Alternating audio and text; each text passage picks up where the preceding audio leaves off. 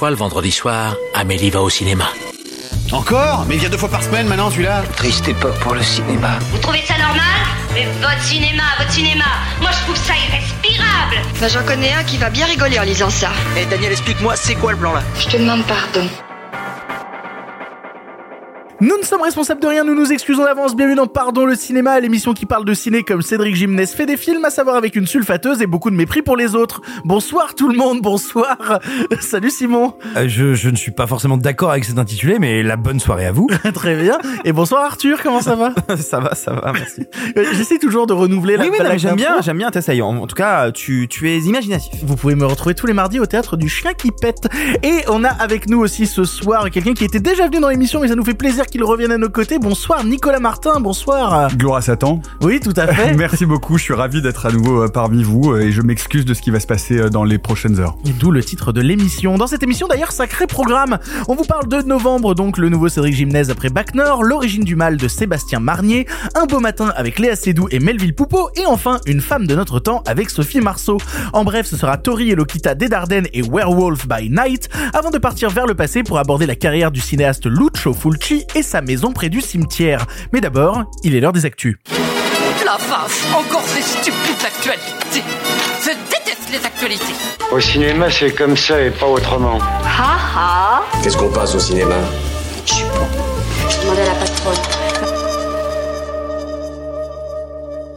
Comme d'habitude, nous démarrons ces actus en vous remerciant de nous suivre, quelle que soit votre plateforme de podcast, plateforme où vous pouvez nous noter 5 étoiles si vous aimez notre travail. Il y a aussi les réseaux sociaux, vous suivez Pardon le Cinéma sur Twitter et Insta, et ça c'est super sympa. On rappelle que si vous voulez d'autant plus soutenir l'émission, vous pouvez le faire financièrement via un abonnement tous les mois. Cela vous permet de faire sauter les pubs et d'obtenir un épisode en plus tous les mois. On se bat pour avoir des invités cool, promis, ça arrive tout chaud ce mois-ci. J'ai encore une confirmation tout à l'heure, je suis ravi. Alors n'hésitez pas, abonnez-vous, le lien est en description les copains. Ça arrive fort, promis, ça arrive fort. Ça arrive fort. Ouais, tout à fait. D'accord, ok, non, mais- Vraiment, à chaque mais fois tu que l'as je- dit Ah, ça y est, c'est là. Ça y est, c'est là, ça y est, c'est là. Ah, voilà. Ah, Ça va fort, Patrick. Ah, c'est c'est arrivé Une fort. référence que ne peuvent comprendre que les gens de plus de 45 ans comme moi. Bravo pour l'âge.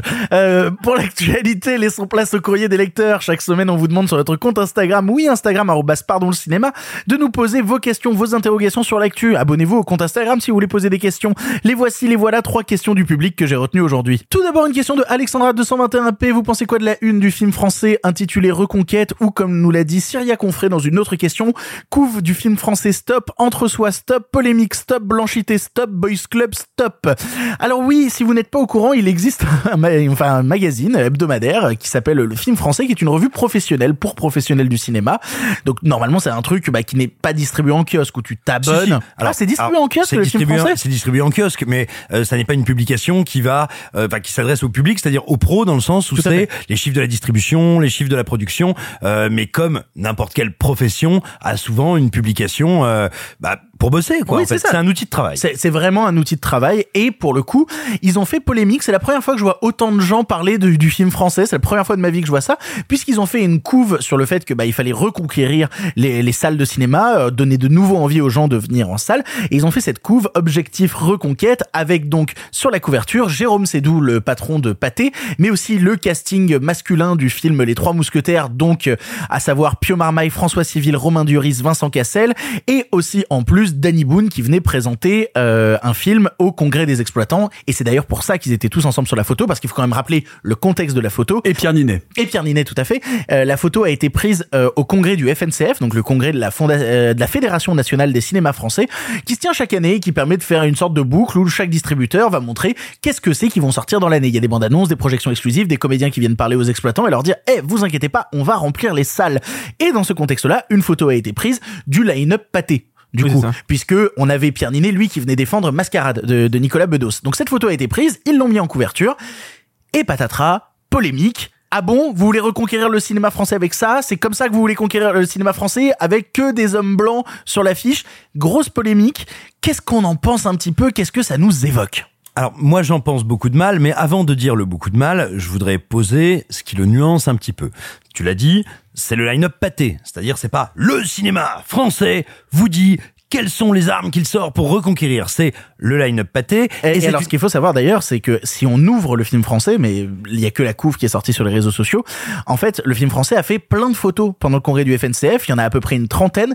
Et à chaque fois que quelqu'un venait présenter un line-up, il prenait une photo. On a vu une photo de Backfilm, on a vu une photo de Diafana, on a vu une photo à chaque fois de d'équipes qui venaient présenter. Et donc, du coup, celles qu'ils ont gardées pour la couverture, c'est Pathé, parce que Pathé sont ceux qui sortent actuellement les plus gros budgets, soyons très honnêtes. Hein. et, et que Euh, c'est l'acteur patrimonial Tout à fait. et historique le plus important et symboliquement le plus important et du donc, du coup, c'est pour ça qu'ils ont gardé cette photo. Voilà, et ajoutons également que c'est fait à l'occasion du congrès des exploitants, c'est-à-dire que ça n'est pas un magazine de cinéma qui se dirait tiens, je vais faire un sujet sur comment reconquérir le cinéma français, et donc voilà le panel, le paysage que je veux présenter.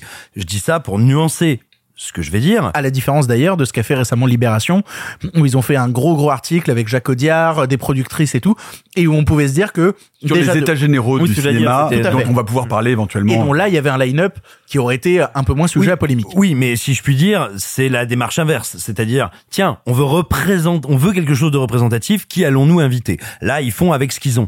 Ce qui est un problème aussi, c'est ça qu'ils ont sous la main. Et, et là, moi, il y a un énorme, en fait, pour moi, il y a un problème, c'est que je pense pas du tout que ce soit, j'ai vu des gens en discuter sur les réseaux, que ce soit une une qui ait été pensée comme provocante. Je pense pas du tout que les gens soient dit, eh ben, vous savez quoi?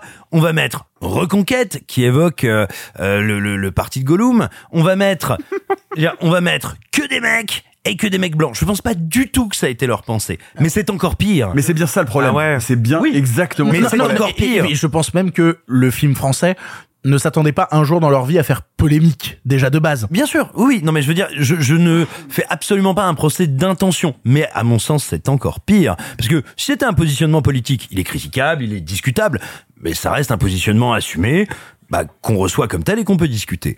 Là, je pense que véritablement, dans un pays, et euh, j'ai- euh, on juste pour le dire à ceux qui nous écoutent, on découvre nos sujets de réaction d'actu à chaud quelques secondes avant d'enregistrer avec toi. Donc tu vois, j'ai pas passé trois jours à me dire Ah, qui j'aurais mis moi à la place. hein, hein. Donc tu vois, juste à la seconde là, comme j'y pense, je me dis tiens, c'est marrant. En France, il y a Virginie Efira. Bonjour Virginie. Et il y a Lina Coudry, tu veux qui sont des gens dont on parle régulièrement actuellement parce qu'ils sont au centre de l'actualité, de la création dans le cinéma et qu'elles sont extrêmement impressionnantes. Je veux dire, enfin, en fait, il y a Et- matière à et- et tant ouvrir. d'autres, et tant d'autres. Non, mais Alice. Diop, etc., etc. C'est pour Enfin, ça que je précise en disant oui, et Alice Diop qui vient Dans l'idée de la coïncidence, dans l'idée de la coïncidence, si ça n'avait si ça n'avait été que le line-up des trois mousquetaires et qu'on avait eu donc les quatre mecs dont j'ai parlé, donc Romain Duris, Vincent Cassel, Pierre Maille, et en plus de ça, Eva Green et Lina Coudry, est-ce que vous pensez que là, soudainement, ça aurait fait moins polémique Oui, mais non, parce que en fait, Non, ça, aurait, ça aurait- ça aurait voulu dire qu'un seul film peut sauver la situation. Ça aurait été dans tous les cas maladroit. Bah, en tout cas, c'est un des plus gros budgets français à venir. C'est ça la question aussi. Oui, mais ça aurait été le line-up d'un film. Que dans les trois mousquetaires, t'es euh, bah trois ou quatre mecs.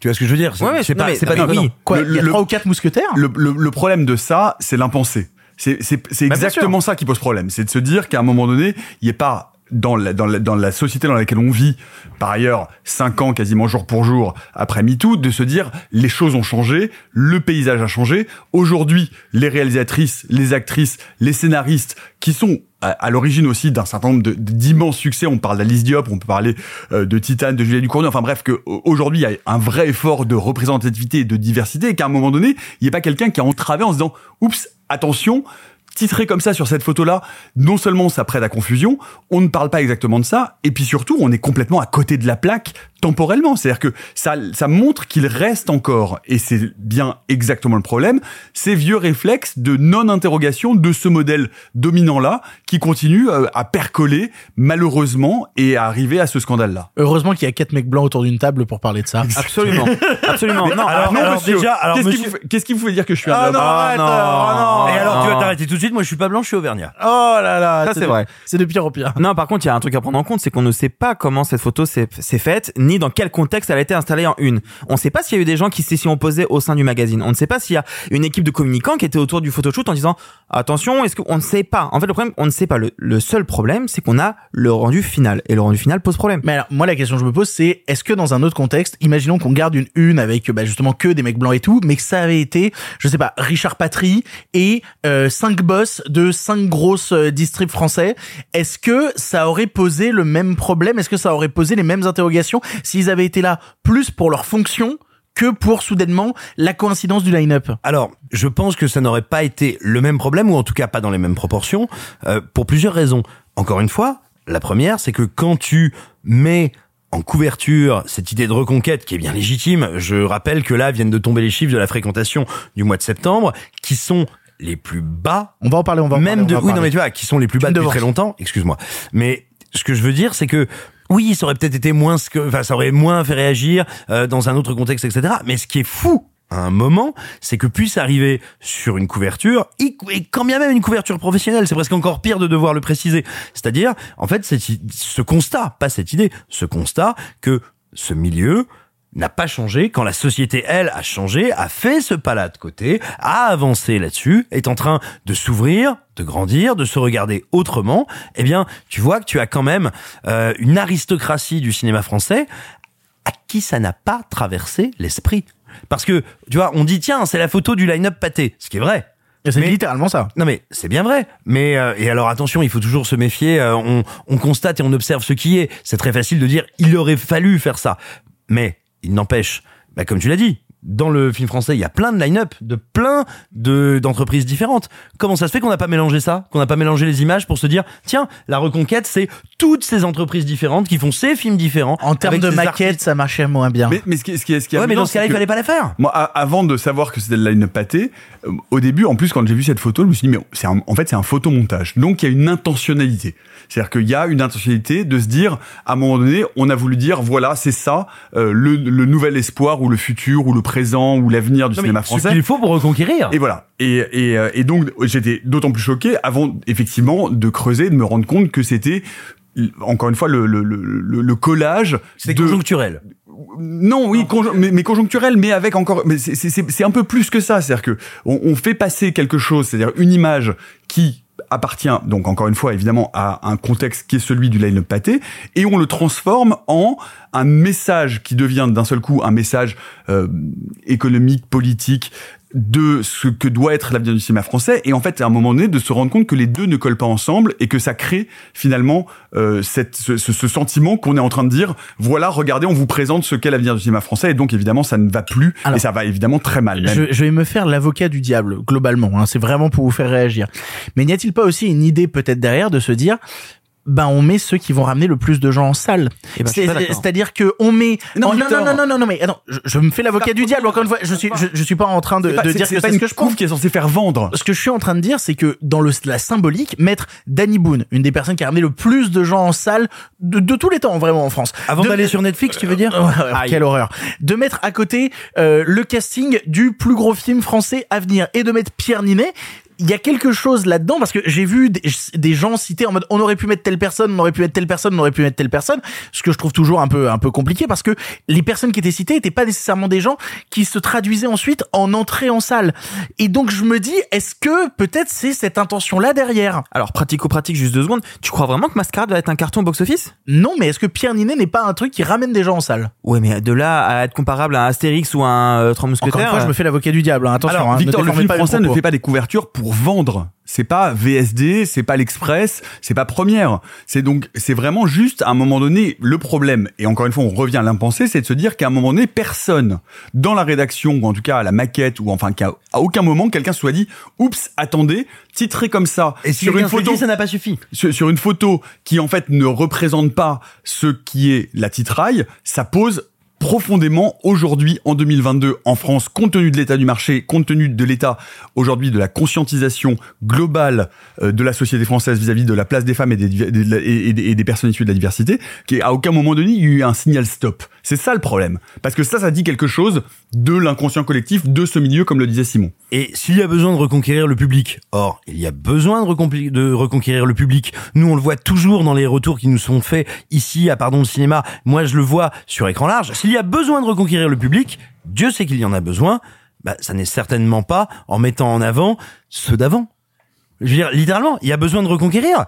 Bah, manifestement, c'est que ça ne marchait pas tant que ça avec vous. Et ben alors, justement, enchaînons avec une deuxième question qui nous vient de Eldindus, qui nous dit encore un mois difficile niveau entrée pour les cinémas français, comment les aider? Effectivement, ça nous a été rapporté tout récemment que euh, le mois de septembre en France est le pire mois pour le cinéma français, en tout cas pour les entrées en France, depuis 42 ans, donc depuis 1980, ce qui correspond en fait au moment où on a commencé à compter les entrées en salle.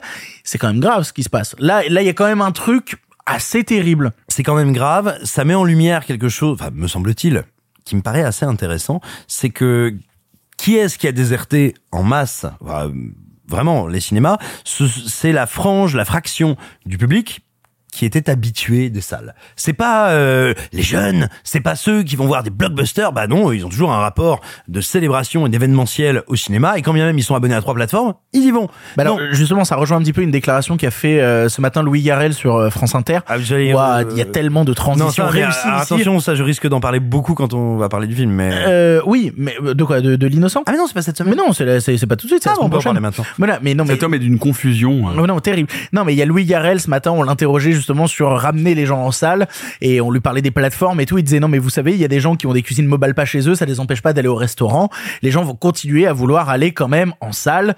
Est-ce que du coup c'est le cas quand on voit les chiffres? On Alors- appréciera, on appréciera la comparaison euh, élégante. Bah, Bah, quoi, non. que, que De, Net- de, de, de mobile pas les restaurants. Bah, je c'est sais pas. débile. Netflix, euh, est-ce que Netflix est au cinéma? Est-ce que Mobilepa est au restaurant? C'est une vraie question. mais Vous attends, avez, alors- vous avez alors- trois heures. Alors, je vais, je vais vous dire, je vais vous dire, là actuellement, il y a pas mal de gens qui débattent de cette déclaration en disant. euh, eh ben c'est vraiment l'opposition euh, art savant, euh, art euh, sale, gna gna gna gna gna. Honnêtement, il aurait dit, moi j'ai une cuisine mobile pas, ça m'empêche pas d'aller au resto.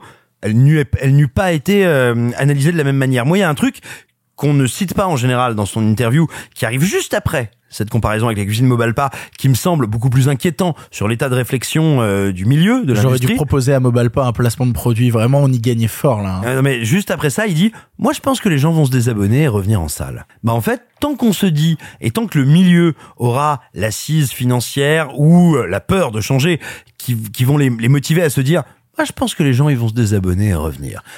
Il ne se passera rien. Et là, on arrive à un risque existentiel, un risque mortel, létal pour le cinéma français, c'est qu'il va falloir commencer à se dire, tiens, on a perdu ce qui était les 40, 70 ans, ceux qui avaient l'habitude d'aller au cinéma français, qui, l'ayant perdu de fait, because, because crise sanitaire, qui ont découvert les plateformes, qui ne ressentent plus le besoin de revenir, ça veut dire une chose, à laquelle on avait peu besoin de se confronter du fait du fonctionnement du cinéma et de l'habitude d'une grande partie de nos concitoyens, c'est qu'en fait, la communication, la discussion, la transmission de ce qui sort, de ce qui se fait, de ce qui se, de ce qui se propose en France est inexistante. Il y a 14 films en moyenne qui sont sortis en septembre. Je pense que les gens et Par semaine, Par tu veux semaine. dire. oui, pardon, par semaine, excusez-moi. Euh, Je veux dire, sur le mois de septembre, par semaine, il y a eu 14 films en moyenne qui sont sortis. Je pense que les gens n'ont pas entendu parler de plus de deux ou trois films au maximum. Ce qui veut dire, encore une fois, moi je le répète, hein, je considère que le cinéma français est un des plus divers, un des plus riches, un des plus vivants qu'on ait actuellement. Paradoxalement, pendant qu'on a eu ces chiffres terribles en France, on a eu euh, sur l'année euh, 2022 des chiffres a priori qui s'annoncent très très très très bons sur l'export. On va aller sur les 378 milliards euh, de recettes sur l'export du cinéma français à l'international, ce qui veut dire qu'il y a des objets, il y a des objets de cinéma riches et qui passionnent hors de France, mais en France, parce qu'on avait pris l'habitude d'avoir un public, si j'ose dire, captif, qui venait par habitude, on ne sait pas, on ne sait plus communiquer sur les films. Les gens ne savent pas quels sont les films qui attends, sortent. Je, je- je te re- re- reprends sur un truc. T'as dit 378 milliards, c'est pas millions plutôt parce que milliards. euh, Mais Ça peut être, non, ça peut être pas 318 000. Ouais, ouais. Eh ben, c'est des milliards ça, ça, ça, bien sûr, c'est fait un milliard la, la Bien, milliard, sûr, c'est des millions. Évidemment, c'est des millions. Euh, Excusez-moi. Non, mais ce que vient de dire Simon soulève un, un point intéressant qu'on dit de- autour de cette table depuis très longtemps, c'est qu'il y a de plus en plus de films qui sortent. Effectivement, on n'arrive pas à communiquer dessus, mais parce qu'il y en a trop, on ne sait plus lesquels parler. Tout à l'heure, on va parler d'un film que je ne vais pas citer. Non, je te parle pas de nous. Les films ne savent pas, eux, communiquer. Bien sûr, Oui, mais, mais- il- mais- en fait, c'est difficile de trouver ta place quand t'as déjà en fait des créneaux qui, tu sais, en une semaine ton film peut sauter. Et c'est difficile de faire parler, de, de faire en sorte qu'il y ait un bouche à oreille quand ton film, euh, potentiellement, dans trois jours, il est plus en salle. Mais attends, attends, ça veut dire quoi? Ça veut dire qu'on produit trop de films en, en Alors France? attendez, je, je, je, je pense que la, la question de la production de, je- c'est une autre question, c'est un autre débat et c'est un débat assez riche et je sais pas si c'est si c'est le moment de l'avoir maintenant. Moi, ce que je trouve intéressant, c'est que là, on voit qu'il y a une petite musique euh, qui est en train euh, de sourdre et qui est notamment partie euh, du chef de l'État et de Macron, c'est de dire qu'est-ce qu'on fait des salles de cinéma. Est-ce que finalement, pour compenser ça, on transforme les salles de cinéma en autre chose? Est-ce que on diffuse de l'e-sport dans les salles de cinéma? On a commencé par diffuser de l'opéra, des pièces de théâtre, et on voit aujourd'hui que euh, effectivement, bah, les exploitants ont besoin de remplir pour pouvoir euh, tenir leur budget, et donc de se dire est-ce que les salles de cinéma ont vocation à devenir un endroit où on fait d'autres choses que du cinéma? Alors d'autres choses en bien ou en mal, mais on voit bien que là on est sur un terrain glissant. Et Alors, néanmoins, c'est déjà, ce déjà ce qu'essaye de faire notamment euh, Pathé avec la reconstruction du Pathé Opéra, qui va vouloir être à la fois un cinéma, mais un espace de coworking, mais aussi plein d'autres trucs. ou, ou des cancers, mais tout, tout le monde est en train de penser à ça. Dans le, le côté positif, c'est on voit aujourd'hui une explosion, par exemple, des ciné-clubs, euh, et on peut, moi je peux vous en parler avec Hurlequin notamment, mais où on voit qu'on fait revenir. Moi j'ai un truc, j'ai le souvenir du premier Hurlequin euh, avec euh, Sophie Dulac qui vient donc euh, à l'Arlequin et qui demande donc c'est vraiment du, du, du- du film de genre, du film d'horreur, etc. Qui demande à la salle qui était déjà venu à l'Arlequin et à peu près les trois quarts de la salle qui la main en disant que les gens n'étaient pas venus. Donc Alors peut-être en fait, attends, un tout petit peu faire de conte- revenir- un tout petit peu de contexte. Euh, L'Arlequin est un cinéma d'arrêt d'essai euh, réputé comme tel à Paris. Tu y fais un ciné-club d'horreur. Mais ce qui est, intéressant, c'est que du coup, en fait, ça, ça repose la question de réintroduire de la cinéphilie, c'est-à-dire de faire revenir les gens qui sont vraiment amoureux du cinéma autrement, en proposant d'autres formes de projection, c'est-à-dire pas uniquement le tout venant, mais du coup, si on rajoute des séances et si on commence à morceler l'emploi de la salle du cinéma pour en faire d'autres choses, en bien ou en mal, et là je ne juge pas, ça, ça, ça, ça, ça amène effectivement à une transformation de la nature même de ce qu'est la salle du cinéma et surtout de ce que sont les Et on revient à ta question de se dire, est-ce qu'effectivement il y a trop de films? Est-ce que mais en même temps, tu vois, la question c'est comment est-ce que tu peux juguler ça ou Mais, le mais je te, mais je te suis les, les totalement mains sur. se lèvent partout autour de la Non, table. non, c'est ça. On est sur un débat, on est sur un débat, on est sur un débat. Non, mais, Mais, mais je, je te, je suis totalement sur la question des, des ciné-clubs puisque je le vois moi de mon côté, j'en anime un tous les mois au club de l'Étoile où littéralement en plus euh, la question est différente, c'est-à-dire que les gens ne savent pas quel film ils vont voir avant. Et pourtant, il y a tellement une envie de cinéma, il y a quand même une envie de découverte, j'ai envie de dire, que les gens viennent, que les salles sont remplies à chaque fois. On a fait une semaine de projection avec une projection tous les soirs cet été. Tous les soirs, il y, avait il y avait plus de 130 personnes tous les soirs qui se déplaçait pour À venir Paris. voir les films. À Paris. Oui, à, Paris, c'est vrai, dans- c'est vrai dans les grandes villes. C'est vrai dans les grandes villes. C'est ce qu'il faut C'est vrai dans les grandes villes. Oui, non, bien sûr. Mais ce qui est intéressant, ça veut dire que les gens reviennent néanmoins, réinvestissent les salles de cinéma et pas seulement pour voir la production de la semaine qui effectivement est chassée et certainement peut-être par un excès de production, mais parce que quand on repropose de réinvestir et de revoir en salle des films que on a vus, qu'on ne voit plus, que qu'on a vu en VHS, qu'on ne voit plus que sur des plateformes, etc.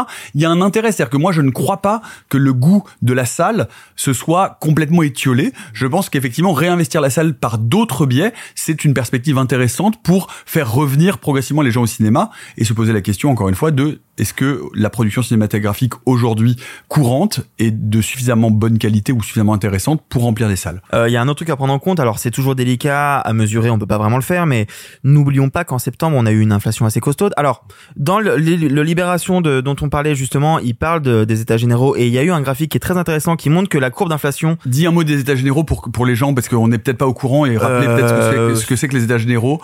Bah, allez-y. euh, euh, Bah, euh, pour vous le dire euh, très grossièrement, et je le dis très grossièrement, euh, ce sont tout simplement tous les secteurs d'activité du cinéma, de la production à la distribution, à l'exploitation, à la presse, à tous les secteurs d'activité du cinéma qui se retrouvent pour discuter de qu'est- qu'est-ce que c'est qu'on fait. Ce sont des états généraux. Et c'est ça, ça se déroulait euh, ce jeudi, euh, ce jeudi 6 là. Et donc Libé a fait un, un, un- graphique pour montrer un peu la courbe de l'inflation qui se trouve être une une augmentation un peu plus basse pour le prix du ticket. Je vous montre un- à vous, mais euh, voilà. Oh, Oui, quel beau fait. graphique. Et donc, ce qui est intéressant, c'est que effectivement, on le sait, on le dit ici souvent, le prix euh, du billet n'a pas autant augmenté que ce qu'on y croit. Il y a un- Surtout depuis les années 90, il a chuté. donc il y a un ressenti qui est différent. Néanmoins, on ne sait pas à quel point le budget moyen a réduit pour les gens à cause de l'augmentation de, de plein de. T'inquiète pas que c'est une question de ressenti. J'ai fait deux vidéos sur le sujet à chaque fois à répondre Euh, aux gens oui, et, pas expliquer que. aux gens la question du ticket de cinéma. Mais bien sûr. Et, à chaque Victor, fois, même quand t'arrives avec des faits objectifs, les gens je disent oui, mais moi je le ressens différemment. et en même temps, t'as de plus en plus de cartes qui font qu'à un moment donné, les places de cinéma, le, le, le tarif de la place de cinéma tourne Absolument. entre 5 et 8 euros, Mais moi, de mais moi, moins en je vous moins. dis qu'il y a une euh, inflation sur tous les produits autres qui font que le, le budget que tu as à la fin du mois diminue. Et Bien donc, sûr, le non, budget que tu as Ah, ça, alloué tu à as ça entièrement raison. peut diminuer. Encore une fois, c'est difficile à mesurer. Ça fait que quelques mois qu'on a une inflation forte à cause de, de plein de conflits et autres. Mais voilà. Mais alors du coup, ça permet d'enchaîner sur la dernière question qui nous vient de Fabien Burgo et qui nous disait entre Titan et sans filtre, les retours spectateurs dont le mien sont négatifs sur les palmes. Pourquoi? Ce qui essaye d'expliquer Fabien, c'est qu'il y a sûrement un décalage entre ce qui est récompensé par le monde du cinéma et ce que va voir les gens. Est-ce qu'au final, ça rejoint pas un peu le débat qu'on a depuis tout à l'heure sur un vrai décalage entre ce qu'estime le monde du cinéma être le cinéma et ce qu'estime le grand public être le cinéma? Alors, je vais te dire que les palmes, euh, soit, là je vais parler de mon goût, hein, mais soit de bonnes palmes ou de mauvaises palmes, me semble-t-il, par définition, elles ne peuvent que diviser et faire gueuler. Pourquoi? Bon, si, ce- si c'est des mauvaises palmes, bon, euh, c'est mauvais. Et si ce sont de bonnes palmes, Comme ça veut dire- Non, mais- Oui, comme Parasite. Mais voilà, Mais c'est ça. Parasite, c'est le contre-exemple total. Oui, mais il y a toujours un contre-exemple. L'exception fait pas la règle. Ce que, je- non, mais attends, ce que je veux dire, c'est que Et la puis le succès de Parasite euh, en France, euh, si tu regardes les autres palmes, il n'y avait pas eu un tel succès depuis 2003. hein, Oui, donc quand même. mais- non, ce que je veux dire, c'est que la fonction d'une palme, bah, si elle est foirée, elle est foirée, hein, donc les gens n'aiment pas. Mais la fonction d'une palme d'or, c'est d'essayer de primer un surgissement, quelque chose de nouveau, quelque chose qui tranche. Donc, très honnêtement, si la palme est foirée, bah, les gens vont te dire à raison, enfin, à raison selon moi, euh, vont te dire, ah, c'est pas bien. Et puis, si la palme est réussie, les gens vont te dire, entre guillemets, à nouveau, à raison, parce que ça tranche et ça claque, euh, bah, c'est horrible.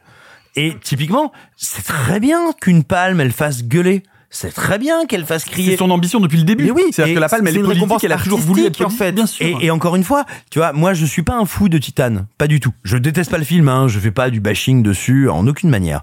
Néanmoins, sans être un fou de Titane, ça fait plusieurs fois, et moi ça m'est arrivé il y a quelques jours, d'entendre de tout jeunes gens, et quand je dis tout jeunes gens, je veux dire tu vois, entre 15 et 20, qui me disent « Ah putain, c'est le film qui m'a donné envie de m'intéresser au genre. Ah, c'est un film qui m'a surpris. Oh, je savais pas qu'on faisait du cinéma comme ça. Oh, je l'ai vu il y a six mois, ça a été un choc. Bon, ça m'a fait découvrir plein de films et c'est génial. Maintenant, quand j'y repense, oui, c'était plus une porte d'entrée qu'autre chose. Mais donc, par exemple, Titan, pour moi, a totalement rempli Oui, sa, Et puis, son rôle de Titan, film d'or. Titan a fait bouger l'industrie. Titan Voilà. a fait bouger l'industrie, elle a fait bouger l'industrie Ouais. du genre. Parasite a changé la donne, notamment pour, euh, pour, pour son distributeur français, The Joker. Enfin, je veux dire, en fait, c'est quand même, on oublie ce que, ce qu'est l'origine du Festival de Cannes. Le Festival de Cannes, c'est pas les Oscars, c'est pas les Césars, c'est pas une prime a posteriori. C'est, comme le dit Simon, des, un, un festival dont on, il faut se souvenir que, historiquement, c'est un festival politique, qui avait pour ambition de faire émerger des- un nouveau cinéma, des nouvelles formes, et qui a gardé plus ou moins, on peut, on peut en discuter de ça évidemment, mais en tout cas, cette volonté de faire émerger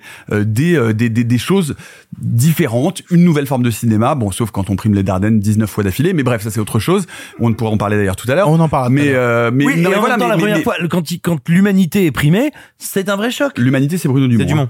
Et ben, en tout cas, c'est un vrai choc. Rosetta. C'est Rosetta la première, non Non, Oui, mais en plus, Rosetta, ouais. Philae, c'est mais le- le- le- le- l'astéroïde. Non, mais en plus, en plus, vous êtes tous partis. Mais vous vous êtes vraiment des fils de Babel parce que vous êtes partis du principe que je disais ça pour enchaîner sur euh, les Dardennes. Mais non, je veux dire, c'est un exemple. Parce que Dumont est devenu un habitué du Festival de Cannes. Mais quand l'humanité est primée, c'est un choc. Mais au-delà de Cannes, euh, moi je pense à ça parce que je l'ai vu il y a peu de temps. J'ai vu Saint-Omer d'Alice Diop qui a été récompensé à Venise. C'est un film qui est très dur à regarder, qui est euh, quasi documentaire, qui a un rythme très lent. Le public ne va pas s'y retrouver. Mais c'est pas grave. On pas récompense pas les films pour ça. Mais voilà, on récompense les films pour les mettre en valeur, pour mettre en valeur une manière de penser le cinéma, pour une nouvelle proposition, pour d'autres choses. Heureusement que les palmes ne plaisent pas à tout le monde en fait. Et espérons que Gagne oui. garde ça. Non, mais espérons que Gagne garde ça. Au-delà de Cannes, la question qui se posait, c'était encore une fois le décalage entre le monde du cinéma et ce qu'attend le public du monde du cinéma. Eh ben, je vais en revenir à un truc que j'avais dit dans un édito, tu vois. Je suis sûr qu'il y a plein de gens qui ont joué à Elden Ring, qui ont arrêté au bout de deux heures en disant, bah merde, c'est pas pour moi. Mais ils auront essayé, ils se seront confrontés à une forme parce que elle a été mise en avant, parce que des gens ont essayé de vulgariser le fait qu'il se passait à ce moment-là quelque chose. Mais comme dans les années 60, il y a des gens qui allaient voir un Godard parce que c'était là que se passait sinon la subversion, sinon la transgression, en tout cas l'acte créatif, et que c'était ce qui nous engageait tous et ceux qu'on devait regarder. Et donc tout simplement, la Palme d'Or, elle n'est pas particulièrement faite pour que les gens soient tous d'accord. Moi je me souviens, il y a dix ans peut-être moins, euh, après avoir vu euh, Tree of Life à Cannes, je suis allé le revoir plusieurs fois en salle, euh, les gens étaient fous. Les gens sortaient de la salle et disaient mais qu'est-ce que c'est que ce bordel? Et puis il y avait des gens qui étaient pas du tout des cinéphiles, qui eux étaient venus le voir exactement comme ceux qui sortaient pour venir voir le nouveau Brad Pitt, euh, le nouveau machin, le nouveau truc, et qui étaient là. Waouh, je sais pas ce qui s'est passé, mais il s'est passé quelque chose. Ça sert à ça. Et mais, même, mais même si on va plus dans le plus concret, moi j'ai des amis qui sont pas très cinéphiles, pour qui Parasite a été une énorme claque en disant putain mais j'ai jamais vu de film asiatique. Rien que ça, tu vois, en fait, Ouais. faut pas oublier que ça ouvre des portes à plein de gens de, à de ma- plein de manières différentes. Al- Alors que les, les troufions dont je fais partie ont regardé Parasite en disant Ah, c'est pas le meilleur bon Oui, mais bon, tu vois, Oh, ça va. Oui, mais, oui, mais on, ça- on parle entre nous, on parle de l'entre nous. À un Mais moment, il faut évidemment. s'ouvrir au plus large, tu vois. Allez, avant d'attaquer les films du présent, comme chaque semaine, c'est l'heure de l'édito de la semaine, édito carte blanche, appelez ça comme vous voulez. Chaque semaine, un chroniqueur a la possibilité de parler du sujet qui l'intéresse sans restriction, son envie du moment, le truc qui lui tient à cœur. Cela peut avoir un lien avec l'actualité ou non, qu'importe, tant que le chroniqueur peut s'exprimer librement sur ce qu'il ou elle désire. Et cette semaine, l'édito sera tenu par Nicolas, c'est l'heure de la carte blanche de Nicolas. Ça fait pas vrai con comme t'es, te demande ton avis Donnez-moi carte blanche et votre appui. Ah, tu me demandes mon avis maintenant Mais tu causes français, ma salope. Je ne le cause pas, je le parle. Mais vous m'aviez donné carte blanche. C'est ma raison de plus pour faire attention.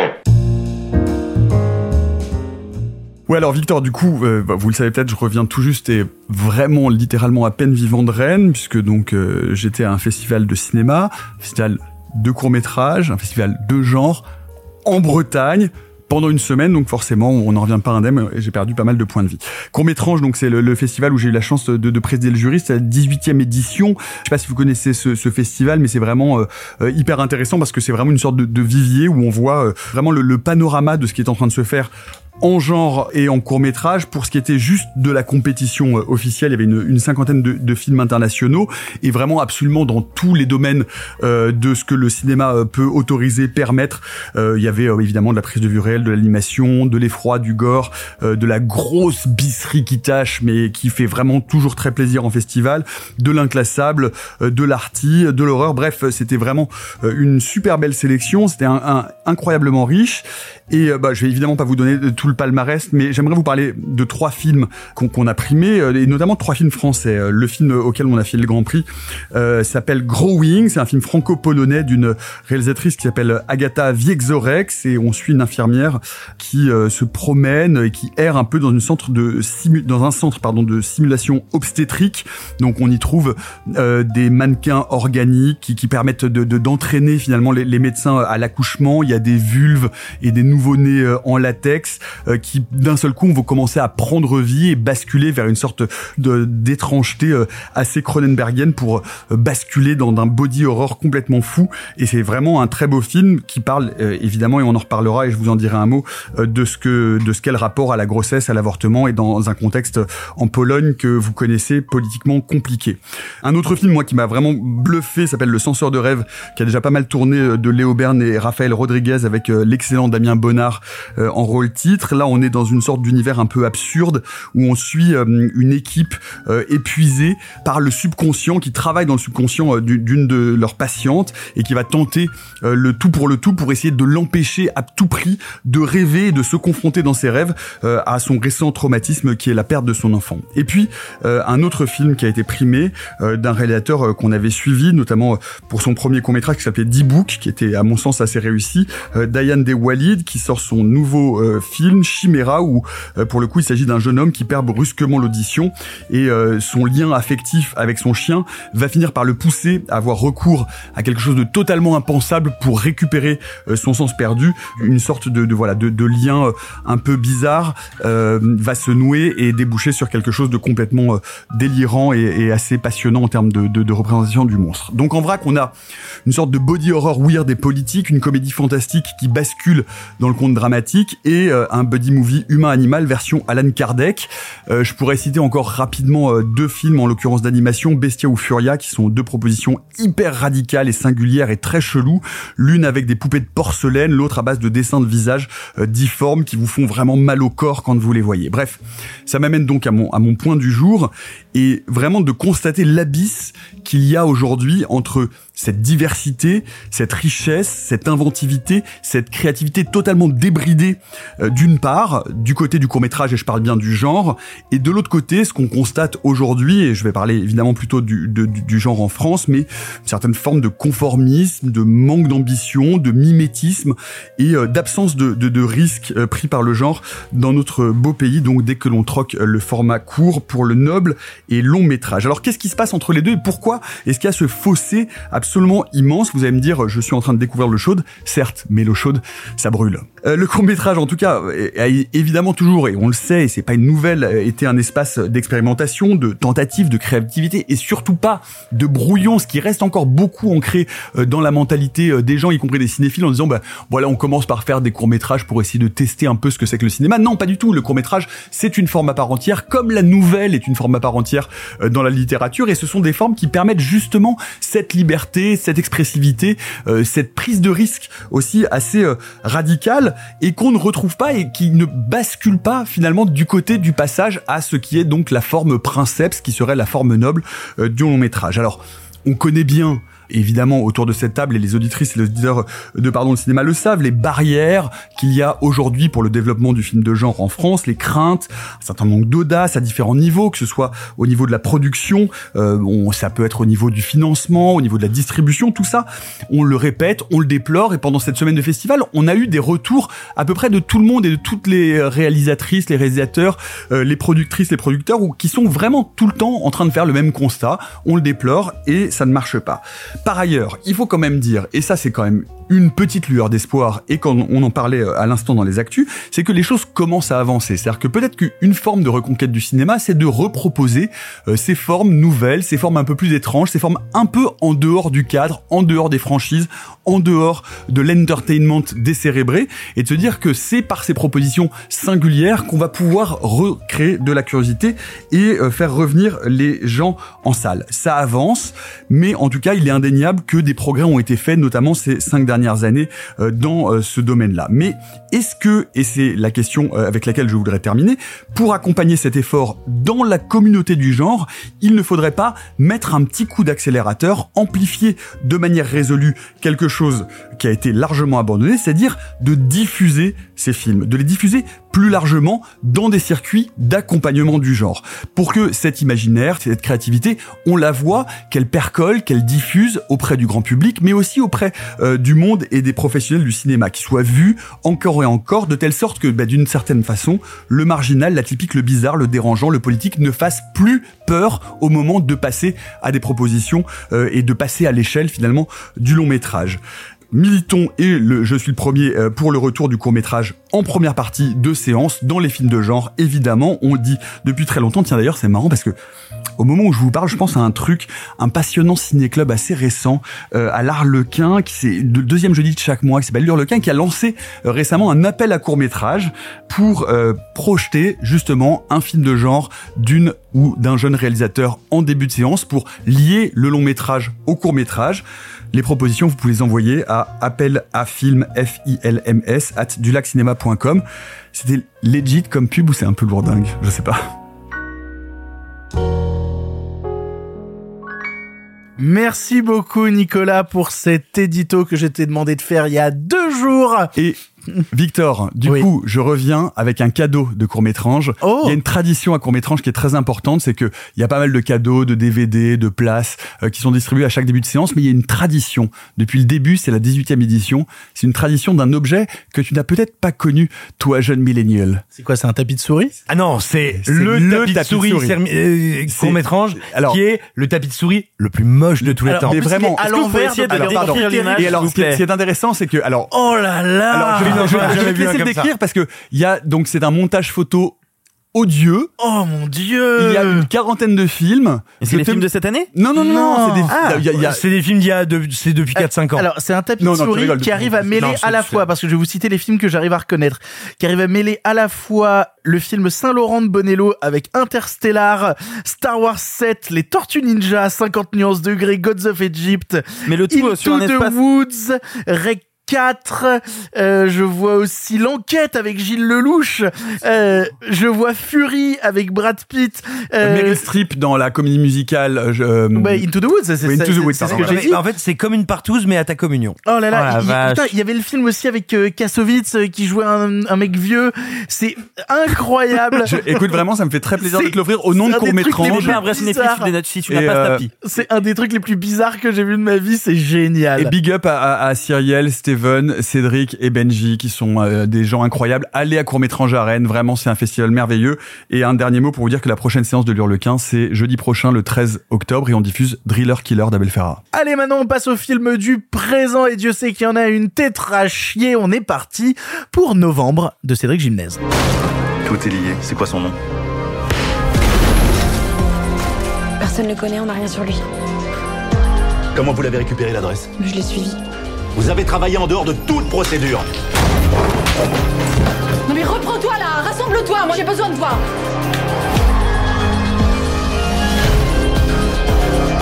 Comment c'est possible que vous n'ayez rien? Ça fait trois jours maintenant.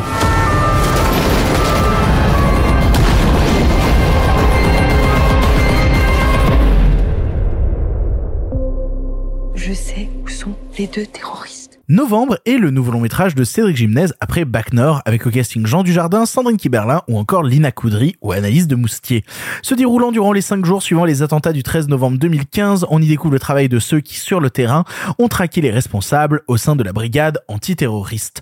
On l'a tous vu ici, on vous en avait déjà parlé à Cannes, mais Nicolas, tu n'étais pas à Cannes, tu nous en as pas parlé. Alors toi, qu'est-ce que tu as pensé de Novembre de Cédric Gymnase Déjà, est-ce que tu appréciais Bac Nord? Alors, euh, j'ai un rapport un peu conflictuel à Bac Nord parce que quand je vois Bac Nord, moi je fais partie de ceux qui ont été euh, hyper euh, hyper frappés, hyper marqués et hyper séduits par euh, par ce que faisait Olivier Marchal au début.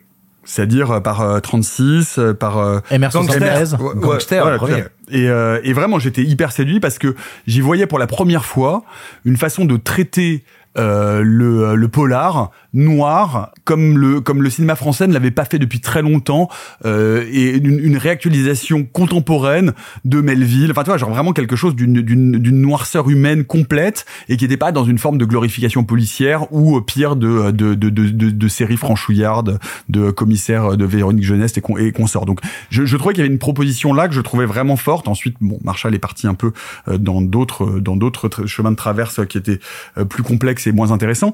Euh, plus compliqués en tout cas parce que pas tellement plus complexes. Et du coup euh, moi j'avais avec Back ce truc de se dire bon bah voilà on est sur euh, du succès d'année de Marshall euh, teinté euh, teinté euh, teinté à la The Raid avec un sous-texte politique dont on sait qu'il a fait débat et qui a été récupéré de manière absolument dégueulasse par l'extrême droite. Et, euh, et du coup ça ça ça ça m'a ça m'a- froissé et j'ai j'avais un rapport euh, voilà. Pas, je, je l'ai vu au ciné j'ai pas voulu le revoir après parce que je savais pas très bien comment appréhender cet objet euh, sans sans sans avoir enfin sans sans sans, sans céder finalement à la pression politique qui avait été mise dessus. Donc tu arrives froissé devant Novembre. Donc, alors, j'arrive, non seulement j'arrive froissé devant novembre, j'arrive un peu froissé contre toi aussi en me disant, ah non, mais il faut que tu ailles le voir en salle, euh, parce que j'ai déjà genre, bah, oh, tu m'emmerdes, il y avait déjà beaucoup de films cette semaine, j'ai été prévenu un peu tard, bon, bref. Et, euh, et puis, euh, et puis le casting, bon, moi, je suis pas un grand fan de Dujardin, enfin, bref, je, j'avais pas très envie d'y aller. J'y vais vraiment en traînant les pieds et en me disant que c'est vraiment pas un film que d'emblée j'ai envie d'aimer. C'est-à-dire que j'y vais vraiment avec cet a priori un peu négatif.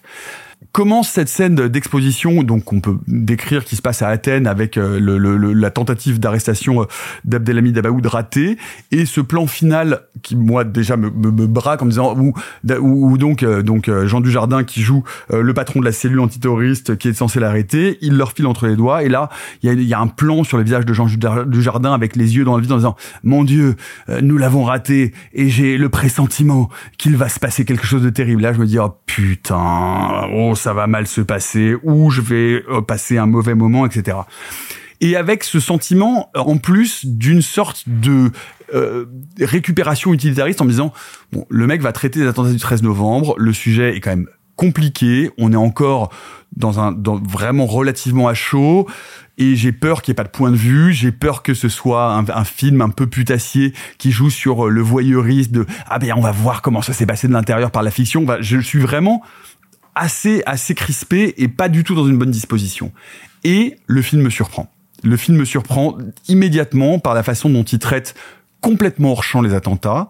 La façon, le film me surprend par le rythme qu'il impose immédiatement. Donc, pour le dire, on ne suit que euh, les coulisses de la préparation des interventions. À aucun moment, on ne voit ni les victimes, ni les assaillants, ni ce qui se passe dans le Bataclan. On est toujours du côté de l'organisation, de la mise en place de la réponse policière. Et en fait, je me disais au début, je me disais, ce, sujet-là ne peut être traité que s'il y a un point de vue et si ce point de vue est tenu. Et le point de vue est tenu et, et en fait ne cesse de me surprendre parce que je vois que non seulement le point de vue est tenu dans euh, le scénario, dans la façon de raconter cette histoire, c'est-à-dire de suivre, de suivre encore une fois comment se déroule cette enquête et comment cette enquête passe vraiment d'échec en échec, était une sorte de gigantesque fuck-up. Et je suis surpris par plein d'éléments. Je suis surpris parce qu'à un moment donné, euh, euh, Anaïs de Moustier, dont on pourra reparler, qui, que je redécouvre à l'écran dans un vrai rôle dramatique puissant, hyper fort, où je retrouve l'actrice que j'avais aimée, que je n'avais plus vue depuis très longtemps euh, au cinéma, où il y a un moment donné où elle tente une opération un peu en solitaire, qui est vraiment un topos classique de ce genre de truc, en disant oui, mais c'est par grâce à l'intelligence et à, à, à l'intuition euh, d'une personne unique que d'un seul coup une enquête va complètement se débloquer. Ce fil-là est complètement cassé, il est complètement brisé, et surtout, je suis absolument sidéré par la façon dont il arrive à montrer comment toute cette opération policière est un échec global, humain, qui repose non pas sur l'un des membres euh, des forces d'intervention, mais sur un personnage civil, qui est le personnage de Samia, qui est une, là aussi une révélation totale. La noirceur humaine et vraiment le, le, le, le constat, en tout cas, de cette, de l'ampleur de cet échec euh, et de l'ampleur de l'incapacité de l'institution à répondre compte tenu de l'urgence et de la façon dont elle a complètement raté euh, totalement du début à la fin cette enquête pour ne finir par faire que de la merde et par perdre sur tous les tableaux, j'ai été hyper surpris parce qu'encore une fois, il y a un point de vue, il y a un point de vue d'auteur, il y a un point de vue de réalisateur qui est tenu, il y a une mise en scène d'une nervosité incroyable, et moi je sors de là en me disant, waouh, je m'attendais tellement à être déçu que je suis incroyablement, agréablement surpris. Bah, tu, tu vois, je suis à la fois d'accord et pas d'accord avec toi euh, concernant novembre. Alors, mes souvenirs remontent à Cannes et je m'en excuse parce que j'ai pas eu le temps d'aller euh, revoir novembre. Mais il n'empêche que je me souviens, moi, d'une d'une première heure vraiment tenue, euh, vraiment nerveuse, vraiment intense. Et notamment, rien que par la scène d'intro, tu parlais de la scène à Athènes, moi je parle du moment où il découvre les attentats, qui est un peu ce gimmick, tu sais, de un téléphone qui sonne, puis un autre qui sonne, puis un autre. Et où finalement, je suis quand même pris par ce mouvement dans la voiture avec du jardin et qui Berlin qui essaye au téléphone de comprendre ce qui est en train de se passer, et où tout le monde est dépassé par les événements. Berlin qu'on retrouve dans un, dans un grand rôle dramatique qu'on Oui, n'avait plus vu, euh, qu'on ne voyait plus qu'en comédie et qui est vraiment incroyable. C'est-à-dire que je pense que le, le casting, le jeu d'acteurs, ils sont tous en retenue. On n'est pas du tout dans quelque chose de, de, de l'ordre de on va mettre en spectacle Oui, mais il le y a un drame. problème là-dedans. On n'est pas dans la performance. On n'est pas dans la performance et on. Il y a quand même un problème parce que tu es en train de parler de retenue et moi j'ai un problème avec la retenue de Gymnase qui je sens a tellement euh, subi toutes les attaques euh, sur Bac Nord qu'il est obligé de se retenir, qu'il peut pas. Alors oui, le film a été Le tourné. film a été tourné avant, donc ton argument est Eh compliqué. bien, eh bien, je te retourne contre Uno Oh, euh, wow. Ce truc-là, puisque le film a été charcuté en termes de montage avec une violence assez inégalée. Je le sais de sources sûres de gens qui ont joué dans le film, qui avaient beaucoup, beaucoup, beaucoup, beaucoup de scènes dans le film et dont la totalité des scènes ont disparu du long métrage. ce que je veux dire par là, que moi c'est qui ne le sais pas, ça, je ne le vois pas du tout à l'écran. mais moi, je ce que je vois à l'écran, c'est une vraie retenue en termes de propos. Je trouve que, à ne vouloir pas s'engager, à toujours vouloir me faire un peu le pas de côté, Cédric Gimnez nous fait un, fi- film qui est un peu un film Wikipédia. C'est-à-dire, on, on va je être. suis pas d'accord du tout. Mais oui, mais laisse-moi, mais laisse-moi Ce que Pas je veux de dire, bol, par- Nicolas Martin. bah oui, parce que t'es, ouais, je suis désolé, t'es venu et tu vas prendre tarif. Ce que je veux dire par là, c'est que à force de vouloir toujours se mettre de côté, je ne rentre jamais en émotion avec le récit. Je ne rentre jamais en émotion avec les C'est personnages. Ah non, tu peux Et pas que- dire que tu rentres pas en émotion avec ça. avec, c'est pas possible. eh bien justement, qu'avec Samia. Eh mais oui, mais c'est ça qui est Et intéressant. le problème, c'est qu'à Eh, côté de C'est ça, un gros problème. Mais non, Si. c'est pas du tout. Non, C'est trop drôle, on est en train de faire la même émission qu'Akan, sauf qu'il joue mon rôle, Nicolas, en fait. Ce que je veux dire C'est par là, c'est que je rentre en émotion avec Samia, mais après quand même, je peux pas m'empêcher de penser aux à côté du film et au point de vue de Gymnast sur tout ça. Et qu'est-ce que je vois dans le film? Je vois un film où il y a plein de flics qui essayent de faire bien leur taf. Oh merde, la paperasse les ralentit. S'ils avaient pas, ça, par contre, non, non, non, ça, par contre, non, non, non, non. Non, ça, par contre, c'est archi faux. Non, non, le le paperasse contraire. Et toute la. Eh, on est dans une émission de cinéma ou dans les grosses gueules Laissez-moi terminer. Ce que je veux dire par là, c'est que au-delà d'avoir cette question de la paperasse qui ralentit et t'as quand même ce truc un peu sentencieux de Jean Dujardin qui se tourne vers Anaïs de Moustier et qui lui fait tu te rends compte que Mais c'est vu que t'as pas fait le papier. Mais c'est pas du Mais tout la paperasse. Ça c'est dit, ça si du tu ne suis pas la règle, on ne peut, On peut pas, pas les avoir. Et on C'est peut pas aller au la paperasse. oui, mais c'est- et c'est moi, surtout tout, ce que je, tout ce que je vois de la part de Ness, c'est de nous montrer des flics qui sont enfermés, qui peuvent pas bien faire leur travail. Non, c'est pas ça. Et, au-delà de ça, T'as envie de voir ça. Non, non, littéralement. Et le fait que ma seule attache émotionnelle soit le personnage de Lina Koudry montre bien à quel point tous les autres personnages sont déshumanisés à côté. Non, à quel point ils ne sont plus que des fonctions, à quel point ils ne sont plus que des personnages de cinéma qui à un moment doivent remplir une case pour faire avancer l'histoire, mais qui ne sont à jamais, euh, qui ne sont jamais un vecteur qui est tendu vers le spectateur. C'est terrible qu'à chaque fois que je vois une seule seconde de novembre, qui est un film dont je retiens quand même, que je te dis, une première heure d'une certaine nervosité, mais dont le final, on en avait parlé à Cannes avec Simon. Euh, moi, le constat d'échec, je trouve qu'il le glorifie quand même un petit peu. C'est-à-dire qu'il met pas What sous le tapis le fait que ce soit un échec. Ah, Simon est en accord avec moi là-dessus. Euh, il n'empêche que quand je regarde le film, je peux pas m'empêcher à tous les instants de me dire Ah, qu'est-ce que j'aurais aimé voir un documentaire sur le sujet avec, le les, documentaire- avec les vrais Non, mais flics non. de la SDAN, Mais sauf que avec le- tous mais non, ceux mais qui vont Victor, raconter vraiment le ce qui documentaire il existe déjà. Il y a le documentaire en quatre parties euh, de Netflix qui est extrêmement bien fait. Non, qui- et- et- qui- et puis sur l'enquête, l'obstruction, il mais ne parle pas de la même chose, qui ne parle pas de la même chose. Et t'as les, Et ben c'est mon problème avec le film, c'est que je trouve que Novembre ne parle de pas grand chose. Bien sûr et qu'à force de vouloir mettre son point de vue en retrait, eh bien, Cédric Gimnès se retrouve un petit peu baisé. Non.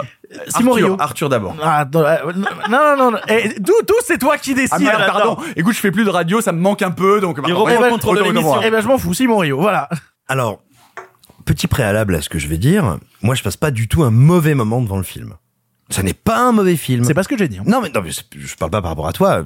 C'est juste pour euh, nuancer ce que je vais dire. Je passe pas du tout un mauvais moment devant le film. Ça ne me viendrait pas à l'esprit de ne pas le recommander.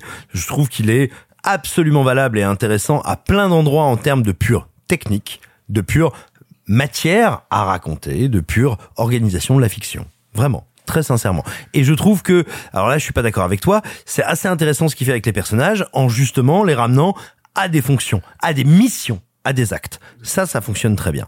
Moi, j'ai deux problèmes avec le film, un problème fondamental et un qui est moindre mais qui est symptomatique. Mon problème fondamental, moi, j'ai le sentiment qu'en fait, ce que filme et comment le film euh, Jiménez est en opposition à la réalité des faits. C'est-à-dire que, et c'est à mettre à son crédit, Jiménez ne maquille pas ce qui se passe. Il raconte quelle a été la réalité de cette investigation. Sauf que Jiménez, il est là, et je, je trouve ça tout à fait respectable. Je ne le dis pas comme un comme une attaque contre le film. Il veut filmer un hommage à ces gens, à leur engagement, à la tension. Attends, attends. Si Je suis pas justement, tout à fait d'accord Oui, avec l'hommage. eh Mais- ben, tu diras après. Mais véritablement, il veut être avec eux, être complètement avec eux, et il a ce truc qui est très proche de Zero Dark Thirty, notamment dans ses euh, dans ses moyens de mise en scène. Sauf que le problème, c'est qu'il filme avec l'idée de nous dire on est avec eux parce que c'est terrible et on est en empathie avec eux, sauf qu'on filme des gens qui font de la merde. Oui, mais oui, mais c'est ça qui est passionnant. C'est exactement ça qui est passionnant. Mais le film n'en est pas que le film n'est pas du tout Mais un film héroïque. Mais Bien sûr que si.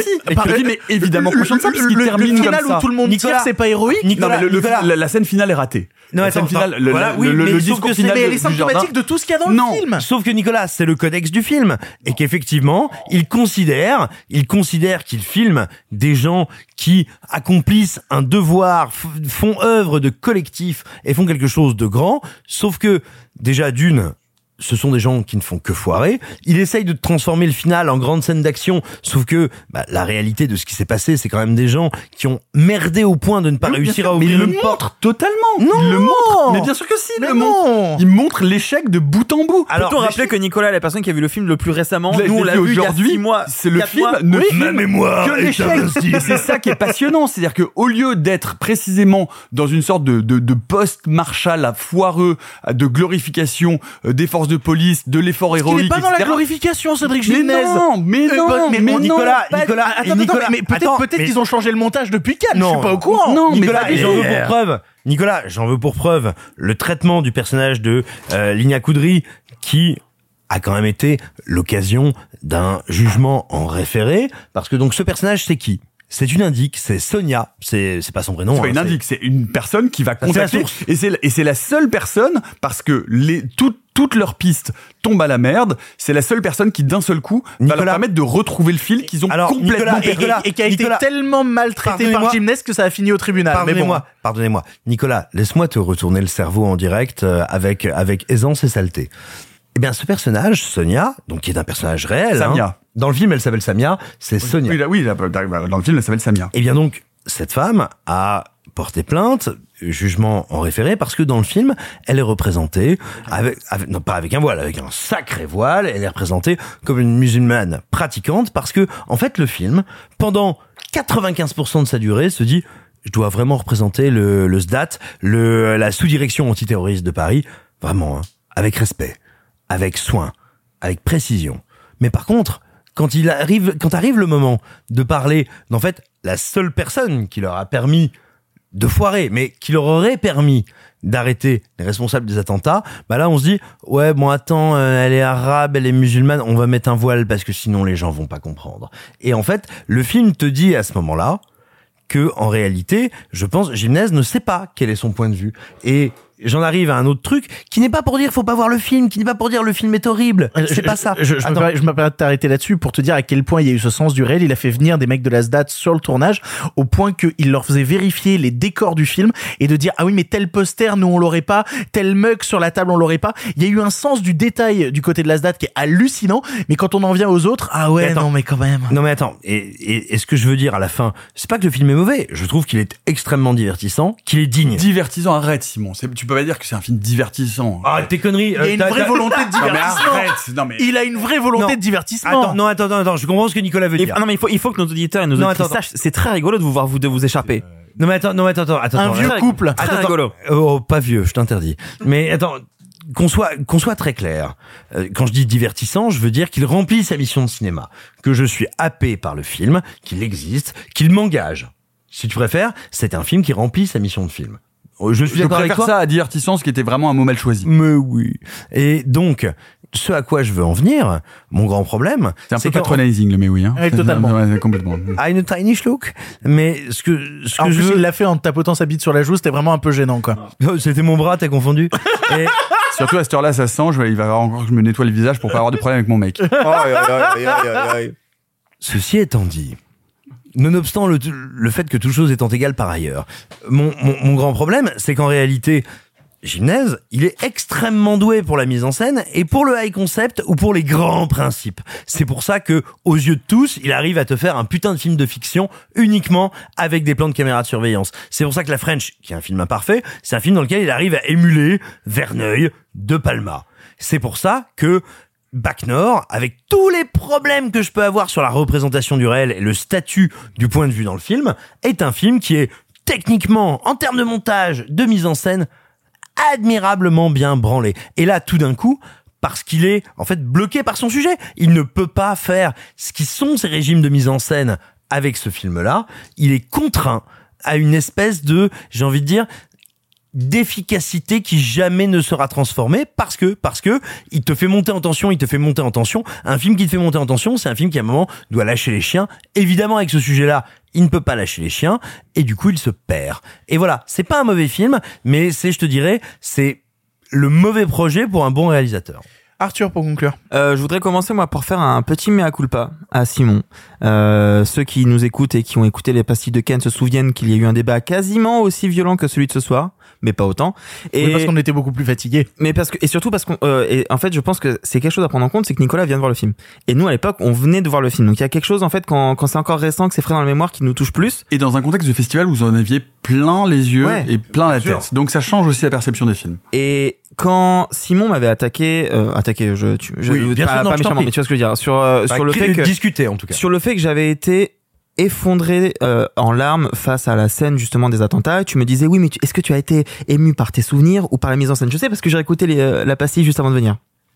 Et je t'ai répondu non non c'est la mise en scène et en fait avec le recul je me dis non peut-être que c'est plus effectivement mon ressenti mais et en fait Je suis tout à fait d'accord. Et c'est un des trucs que réussit justement Gymnase, que qu'on aime ou pas la mise en scène, Il ne joue un- pas un sur moment- cette corde-là du tout. Oui, ça, pas- non, il est pas sur la corde émotionnelle, sur les c'est ça. du Mais tout. par contre, nous, on y met quelque chose de nous à l'intérieur. Absolument. Non, et alors- donc, forcément, il y a une forme d'identification. Et quand moi, je vois la scène des attentats du 13 novembre, je me rappelle du truc, je me rappelle de proches, je me rappelle de tout ça. Et forcément, il y a une Bien force sûr. évocatrice. Non mais c'était tout ça, tout ça pour dire qu'effectivement Simon moi je t'avais répondu bec et ongle non non c'est que la mise en scène évidemment que non ce qui me reste du film 4-5 mois plus tard c'est des souvenirs de, et de ce que ça m'a ramené à moi à quel point le film avait pu être cathartique. Néanmoins, en 3-4 mois, on a le temps de réfléchir à des, à des séquences, à des scènes, à une, volonté de mise en scène ou pas.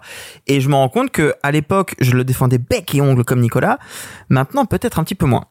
Et ça m'interroge un peu justement sur euh, à quel point c'est c'est euh, une une résistance, une force qui reste sur le long terme. Est-ce qu'on a envie de défendre euh, ce film-là aussi longtemps? Par exemple, le fait qu'il y a eu ce personnage de Samia, de Sonia. Euh, qui a été transformé de la sorte, ça me change un peu mon argumentaire. Du coup, je peux plus autant défendre la, la vision qu'il a de la réalité, de ce qu'il veut raconter, en évitant la fiction. En sachant cela, ça me pose un peu problème. Il y en a pour lesquels on l'évite, il y en a pour lesquels on Mais- l'évite mais- pas. mais- non, non, mais comme j'imagine que t'as pas la même perception quand tu découvres Bac Nord avant la polémique et pendant la polémique avec Oh, l'appropriation. Non, ouais, non, non, mais je voudrais je- vraiment, je- vous vous rendez pas compte à quel point le, le, le terrain était glissant, le bâton était merdeux. Alors, mais c'est vraiment, non mais c'est moi je, Mais je- tout le je monde est pense- d'accord avec non, ça. Bien sûr, mais sauf que vraiment il y a un point de vue que le point de vue est traité. Et juste un mot sur ce que vous dites. Moi je trouve que effectivement il y a deux parties. Il y a la première partie hyper nerveuse où on est dans l'action etc.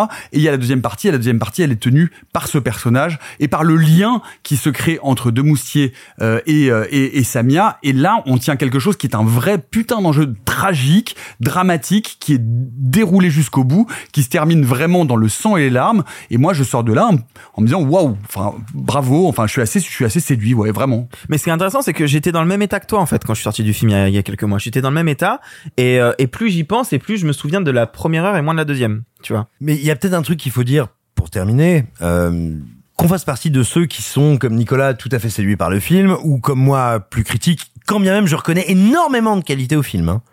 Il y a un truc qu'il faut dire à tous ceux qui se poseraient la question ou se diraient mais quelle honte, c'est putassier. Non, en revanche, et même moi qui ai des limites avec le film, hein, le film n'est pas putassier. Jamais. Réfléchit à son sujet avec une distance que je trouve infiniment respectable Une pudeur. et une pudeur et un sang-froid qui sont bienvenus. Non, mais vraiment, c'est Ah, important bien de le sûr. dire. C'est un point de vue de cinéaste. qui nous C'est un point de vue de cinéaste. Et- Non, et pour ceux c'est qui- un type qui trempe le doigt Non, de pied qui n'ose non, pas mettre le non, pied non, en non, entier. non, non, non, Ça, non, tu peux non, pas Non, le mais mettre, attends, c'est pas attends, vrai. non, mais attends, attends, non, et pour terminer là-dessus, pour ceux qui se diraient, oh là là, un salopard a voulu faire un film sur les attentats. Ce n'est pas un film sur les attentats. C'est un film sur ceux qui ont découvert les attentats et qui ont dû faire œuvre de police après. C'est Et très tu- différent. Et en tu se vois- plantant. Et tu vois, Victor, tu disais un truc qui m'intéressait. Tu disais euh, que j'ai pas eu le même ressenti face à Backnor. Le problème, c'est que moi, le fait divers que veut raconter Backnor, c'est un fait divers que j'ai suivi de près. Donc, je connaissais l'histoire derrière. Je connaissais l'histoire de ces policiers qui ont raquetté euh, des, des, des, des, malfrats dans le coin. Et je connaissais à quel point les faits étaient graves et à quel point ils ont été atténués par Jiménez. Ah oui, tu parles de ces 18 policiers qui ont été résumés à trois flics dans Bac Nord, ce qui prouve bien que le sens du réel chez Gymnase, enfin, ce que j'en Non mais non mais ça à la limite c'est un détail. Moi je te parle de, de, de méfaits trafic et de pour, euh, crimes qui sont plus loin. Moi je parle de, de, de flics qui euh, pardon j'ai pas entendu ta Je disais, c'est l'époque où tu faisais du trafic pour gagner ta vie. Non, Oui, absolument. C'était euh, c'était le moment où j'avais j'avais 10 kilos de shit qui traînaient dans mon ventilateur et où euh, non non c'est des faits graves et je trouve que Bactan les atténués. Il prend une distance avec tout ça qui me qui me séduit, qui me qui me touche beaucoup et justement la scène que tu critiques et que j'ai tant encensé à l'époque de Cannes et que juste et que je pense que tu passes totalement à côté, c'est que le moment où Anaïs Desmoustiers va faire un truc hors circuit et qu'elle se fait taper dessus, elle se dit on a besoin des procédures. On a besoin des procédures parce que sans ça on n'y arrive pas et c'est justement tout ce que dit euh, l'inverse de ce que dit Backnor où Backnor dit les procédures nous empêchent d'avoir assez d'argent on est obligé de raqueter Oui. les jeunes là il prend un point de vue inverse que je trouve mais tellement plus intéressant ça rend- et puis ça vois- renverse le topos, ça renverse le topos classique de- exactement la même chose. mais pas du ça tout renverse pas le topos. Ah classique, non, vraiment ça pas, renverse le topos classique de, à un moment donné, waouh, ce flic génial ou cette fliquette géniale qui va avoir une intuition, Et c'est ça qui va l'enquête. trouver la Et en solution. fait, non, c'est une Et en fait, impasse et, Et, se- elle et, le film est sur d'autant- la et le gueule. film est d'autant plus clair là-dessus que l'intuition du flic ou de la flic, vous le découvrirez, qui ne suit pas les règles, l'amène à la merde. bien sûr C'est-à-dire qu'il n'y a pas de doute, c'est pas genre, oh, t'as trouvé un truc génial, on peut pas l'exploiter à cause du papier. C'est genre, Non. t'as fait de la merde. Non, c'est. Et si, t'as et si fait- ça, avait- et si ça, et si ça avait abouti, en plus, t'aurais foiré Voilà. tout. T'as t'aurais fait de la merde, le truc. et si en plus t'étais tombé juste, on aurait perdu. Donc, non, non, pour, pour moi, pour c'est- l'inverse de ça. Et la pudeur, elle se ressent dans tout à fait autre chose. Alors, on a déjà beaucoup parlé de la première séquence euh, de l'attentat. Moi, je sais pas vous, mais j'ai été frappé quand j'ai vu euh, Revoir Paris, à quel point c'était douloureux pour moi de regarder des scènes, la scène de l'attentat. Ouais, mais je la même trouve si c'est très respectueuse aussi. Alors, Moi, je la trouve affreuse et putassière. Mais moi, je la trouve assez putassière, mais en fait, Comme ma bite. Mais, mais c'est de la, mais c'est de la Oh, pure fiction. arrête. Mais Ah, c'est de la, Nicolas, quelle blague dégueulasse. quoi. Mais tu vois, dans Revoir Paris, c'est de la fiction. Donc on ne devrait pas y avoir la même attache. Là, le fait que ce soit un fait réel, tu ne montres pas tout. Tu prends un peu de distance, essaies de montrer l'envers du décor. Même si je sais que tu as un problème avec la mise en scène, euh, Simon, même si tu trouves que le montage ça va pas, je trouve que dans tous les cas, il y a une espèce de, de distance, de pudeur compense quoi qui se passe Ah, par rapport à l'écriture du souci. film. Là-dessus, Je j'ai aucun souci. Je trouve qu'en tout cas, Novembre est un film qui réussit effectivement pour reprendre ce que je vais terminer là-dessus ce que, ce que disait Nicolas. C'était tellement compliqué à faire comme film. Enfin, faut pas oublier que jusqu'à peu de temps, le procès était encore, enfin, le procès était pas vraiment Et- et fini. surtout, quand ils font le Le film, procès il y a- est il y a- en il y a- cours. Le procès est pas, pas encore en Quand ils font le film, le procès n'a pas casse-gueule. Mais évidemment que c'est casse-gueule et c'est pour ça que, Et- c'est pour ça qu'il s'y investit pas complètement parce Et que pourtant- sinon il fait un truc Et casse-gueule. pourtant, ça marche. Et, et pour et pour conclure sur ce que disait Simon rapidement parce que c'est aussi important, euh, il précise par un par un carton au début du film que c'est de la fiction et donc Du que ça fait ne- du procès, voilà du fait et, du procès, et- hein. et- et il y a un carton final pour dire qu'effectivement euh, Samia telle qu'elle est dépeinte ne portait pas le voile et que et Du que fait du procès. Du fait Mais- du procès. oui, mais ça ne devait pas être dans le film. bien sûr Bah oui, mais ça prouve bien que c'était Oui, pas sa volonté. Mais, mais ça montre, enfin, je veux dire, ça, je, je suis désolé. quand vous le voulez qu'on vous tribunal voulez qu'on te- parle de licence poétique, on va peut-être pas rentrer là-dedans, mais, en fait, à un moment quand le donné, tribunal t'oblige à le faire, tu le. J'entends bien, j'entends bien, mais peu importe. Enfin, je, bon, je, je- je- j'entends vos arguments et je, les- je les découvre parce que je ne les connaissais pas et effectivement, ça me fait peut-être réviser un peu. Mais moi, je trouve néanmoins que se dire qu'à un moment donné, toute cette enquête-là repose sur les épaules d'une nana et du courage d'une femme qui n'est pas flic et qui est la seule, et, et que- qui a été traitée comme la dernière des merdes. Ah, tu, tu, tu parles du, du personnage de De Samia, ouais, Ah, ouais, euh, de Samia. bien J'ai sûr. j'ai cru que tu parlais ça- du personnage ça- d'Anaïs de Moustier. Et non, non, bien sûr. Et ça, je trouve ça Parce que le personnage d'Anaïs de fort. Moustier, c'est le seul personnage qui n'existe pas dans Oui, la bien sûr. Mais ça, je trouve que c'est un geste quand même extrêmement fort. De et, montrer que c'est là où l'État a failli, en et fait. que l'État a complètement failli et qu'on fait poser à un moment donné l'ampleur de ce, enfin voilà, de, de cette enquête et de la réalisation de cette enquête sur quelqu'un qu'on a traité comme une merde et que en fait la vraie héroïne de tout ça, c'est pas les flics qui sont filmés pendant 1h45, c'est elle. Et tu vois, pour, pour conclure, je- euh, par rapport au mea culpa que j'ai, culpa que j'ai fait en début de, de section là, euh, à Cannes, Simon, tu me disais oui, mais à la fin, euh, euh, Jean Dujardin a un discours héroïque. Est-ce que t'as l'impression que l'État a failli? Et en fait, j'y pense, mais c'est peut-être que par mon prisme politique. Mais pour moi, oui. Pour moi, oui. Dans le film, je vois que c'est l'État qui a failli. Ouais, moi aussi. Ouais, mais mais il me semble que ça n'est pas ce que dit la mise en scène. Ah si, moi je pense que tout à fait. Bref. Bon, vous l'aurez compris, on est divisé concernant novembre. On vous Mais on euh, encourage les gens à le voir. Oui, allez, allez-y, évidemment, vraiment, allez-y parce que c'est un film passionnant. Évidemment, mais comme on encourageait à l'époque les gens d'aller voir Bac Nord, hein, euh, à l'époque on faisait partie des gens qui disaient euh, quoi qu'on en dise, quoi que les polémiques, quoi que vous pensiez du fond, il y a quand même des choses de pur cinéma à aller voir. Ça, on peut pas lui enlever. On va passer à totalement autre chose. On va rester dans le cinéma français, mais on va partir dans le sud. On va partir vers l'origine du mal. Faut se dire les choses. Stéphane, pas d'accord avec moi Je vais avoir besoin de toi. Pour faire quoi? Je veux que tu témoignes en ma faveur. Je vais pas me faire piquer tout mon fric par ces deux salopes. Espèce de vieux machin. Toi, tu la laisses faire. Bon, moi, tu sais tout ce qui peut t'emmerder. Aidez-moi quand même Je peux vous demander pourquoi vous lui en voulez autant? Il vous a bien fait la leçon, on dirait. Arrêtez les filles, vous me brisez le cœur. On peut te l'arracher aussi. L'origine du mal est le nouveau long métrage de Sébastien Marnier après l'heure de la sortie. Mettant en scène Jacques Weber, mais surtout Laure Calamy ou Doria Tillier, on y découvre Stéphane, jeune femme retrouvant pour la première fois son père, un riche entrepreneur du sud de la France. Bien malgré elle, elle se retrouve confrontée à des histoires de famille tumultueuses et à une bataille effrénée pour obtenir l'héritage de son empire. On l'a tous vu ici et je vais me permettre de, de commencer parce que j'avais vraiment très très hâte de voir cette origine du mal de Sébastien Marnier parce qu'il faut bien le dire, à chaque fois que Laure Calamy apparaît dans une salle de cinéma, j'y vais en courant et là d'autant plus, j'avais vraiment extrêmement hâte. Et le premier truc qui me plaît beaucoup, parce que je vais vous le dire tout de suite, euh, je trouve mal vraiment réussi. C'est un film vraiment qui m'a beaucoup plu parce que au-delà de sa question de thriller familial, de, de, de lutte interne, de mensonge, de qui c'est qui dit la vérité, parce que dès l'affiche, on nous dit qu'il y a un secret, quelqu'un ment, mais qui ment sur cette affiche, vous le découvrirez en voyant le film, bah, c'est un type qui n'oublie pas de faire du cinéma, qui n'oublie pas d'avoir des gimmicks de réalisation, qui n'oublie pas d'avoir des mouvements d'appareil. Et ça, c'est toujours plaisant de voir quelqu'un qui essaye de faire quelque chose avec sa caméra, de commencer une scène avec un plan euh, zénital sur grue qui va ensuite se déplacer pour suivre certains personnages, qui va tenter des scènes de repas filmées en split screen, sans jamais que ça devienne quelque chose d'un peu redondant, d'un peu forcé, d'un peu en toc en fait. C'est ce que je reprocherais justement, c'est que ça ne raconte rien, alors que là, à chaque fois qu'il utilise le moindre gimmick de mise en scène ou le gimmick de filmage, bah Sébastien Marnier essaye de raconter quelque chose, quelque chose sur la paranoïa de ses personnages. Et ça me plaît beaucoup, ça me plaît beaucoup parce que pendant toute la première moitié du film, justement, se pose la question de qui ment, dans quelle position on se retrouve. Et ce qui est assez passionnant, c'est que là où je me doutais de certaines choses, parce que je trouve que la communication du film a été un petit peu ratée, pour être euh, tout à fait honnête avec vous. Je trouve que la bande-annonce vend des choses qui me font deviner certains trucs avant même qu'ils apparaissent dans le film, parce que ça y va un peu avec des gros sabots dès la bande-annonce, et c'est dommage parce que le film est bien plus subtil que ça.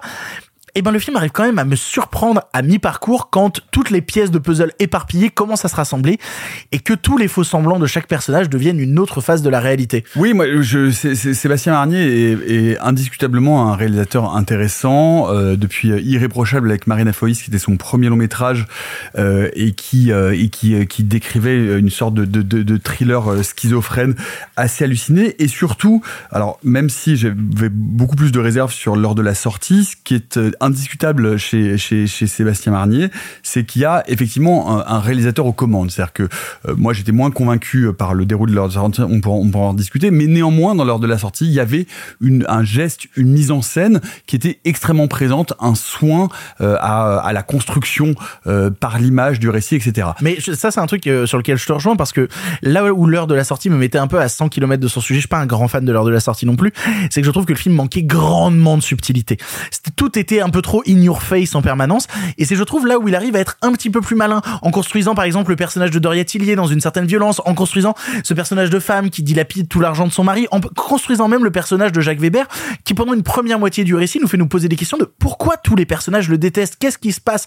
Et je trouve que c'est servi continuellement par la mise en scène et notamment aussi par le fait que tout se passe dans un lieu unique qui est ce grand manoir du sud de la France, mais qu'on a un personnage qui est isolé au loin, qui est le personnage de Suzanne Clément, qui est en prison et qui va devenir une sorte de vecteur essentiel Ouais. de l'histoire parce que tout repose en partie sur elle à plein instant, même si cela paraît un peu anodin au départ. Non, mais ce qui est, ce qui est passionnant euh, dans l'origine du mal, c'est que c'est effectivement donc on garde on garde ce ce, ce, ce socle euh, très fort d'une mise en scène présente qui est là, c'est-à-dire avec un vrai geste de réalisation, une vraie construction des plans, des idées partout. Et euh, l'origine du mal est un remarquable film de personnages. C'est-à-dire que euh, vraiment Sébastien Marnier a réussi à caractériser euh, ces personnages dans une intrigue donc avec effectivement qui a été vendue comme quelqu'un ment. Bon, euh, est-ce qu'on- on- je sais pas si vraiment c'est c'est c'est ça le, le centre ou en tout cas le, le, le point le point le plus intéressant parce C'est que pas vraiment le nœud du film. Ouais, c'est pas Non, vraiment le nœud du film et Non, il faut et- faire et attention sur- d'ailleurs à ce qu'on en dit.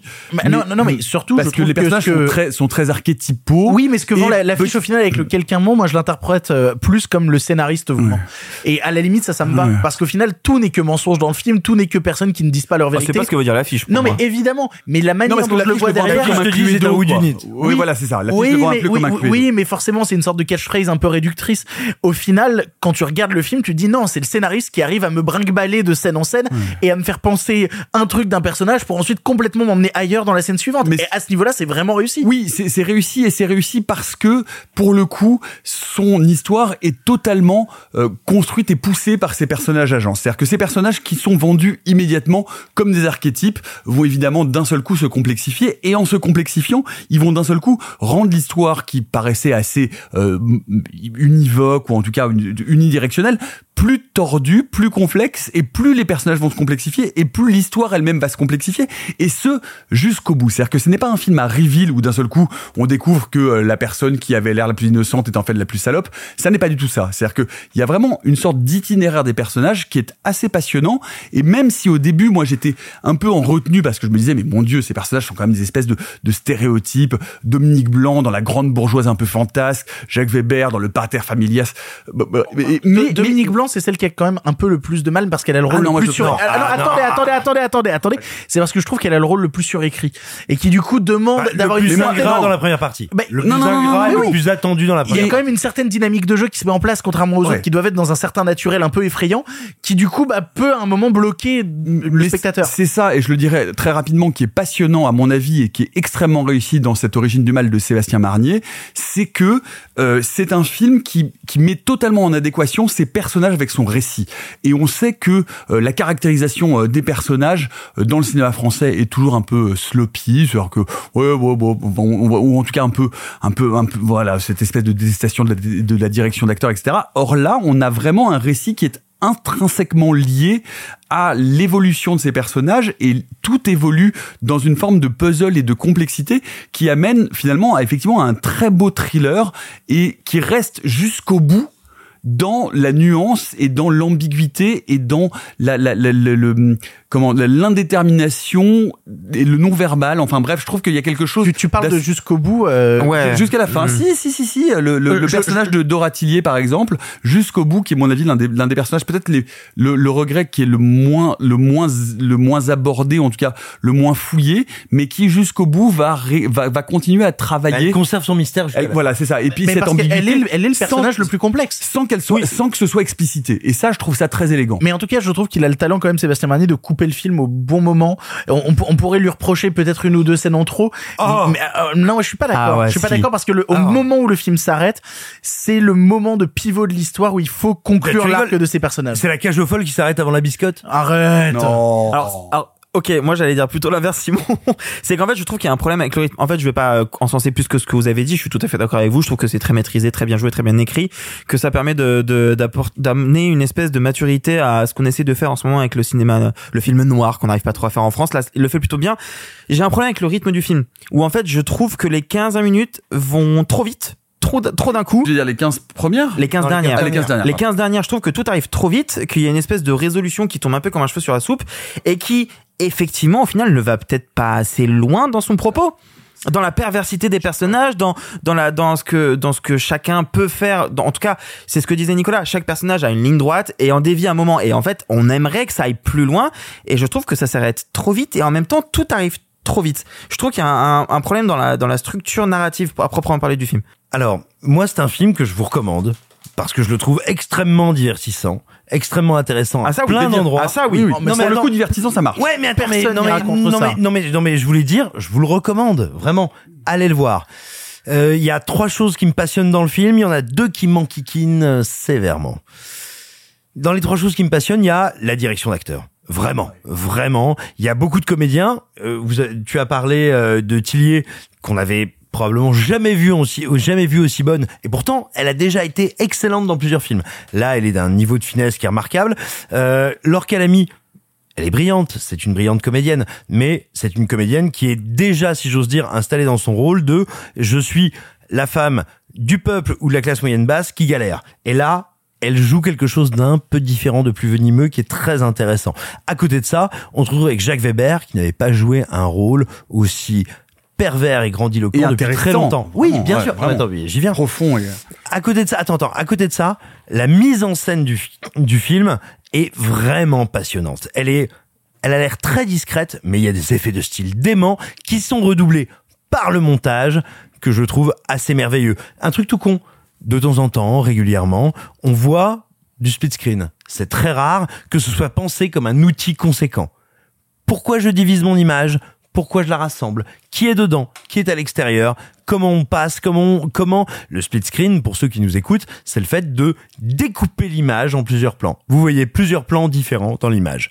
Et là, c'est pensé, c'est assez euh, assez excitant. Et c'est pas une coquetterie. C'est-à-dire que ça accompagne totalement la narration. Ça a du sens. Mais mais moi j'ai Oui, c'est deux ça. problèmes. Et c'est, c'est, en fait, c'est, c'est ce que je disais tout à l'heure. Sébastien Marnet fait du signifiant. Et Oui, c'est un peu ce qu'on, en perd à plein Attends, attends, mais je vais te dire. Attends, je vais te dire. Moi, j'ai et donc j'ai. euh, Il y, a, il y a un truc que je trouve extrêmement intéressant avec le film, c'est que ça pourrait être de manière un peu bourrine, un peu basique, ce qui pourrait être intéressant, mais bourrin, un truc genre.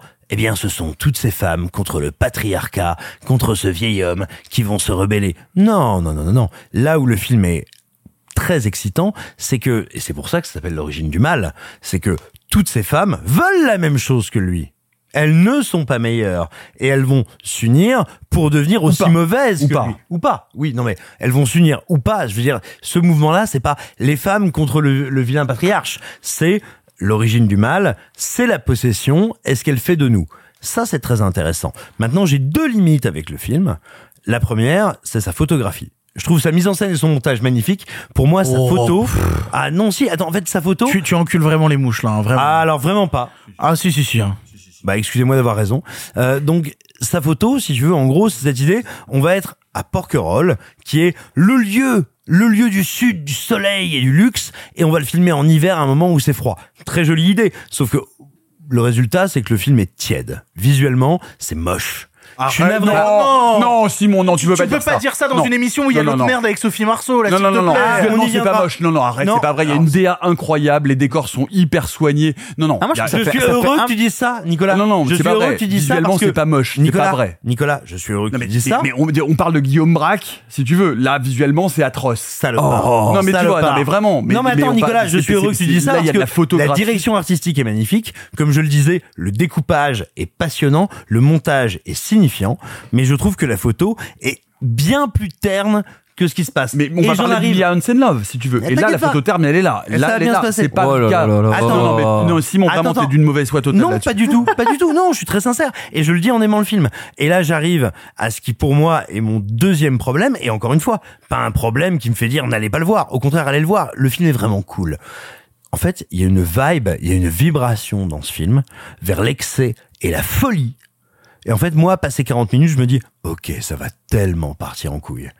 Et à mon sens, le film s'arrête au milieu du guet. Le film me lâche, me, me dit, n'arrête pas de me dire, je vais Ouais. lâcher les chiens, et il ne lâche pas les chiens. Et au bout d'une heure dix de film, tu vois, par exemple, tu, tu as plusieurs séquences excellentes, excellentes, entre Laure et Weber, où lui, il a complètement changé de look, il est là avec son col roulé, sa chaîne par-dessus, et là je me dis, mais oh, je sais pas ce que Sébastien va me faire. Il faut le dire, on connaît Sébastien Marnier, hein, Nicolas et moi, et c'est quelqu'un qu'on apprécie et dont on apprécie le cinéma. Donc on le dit euh, avec ce rapport-là. Et vraiment, à ce moment-là, je me dis, oh, il va tellement lâcher les chiens.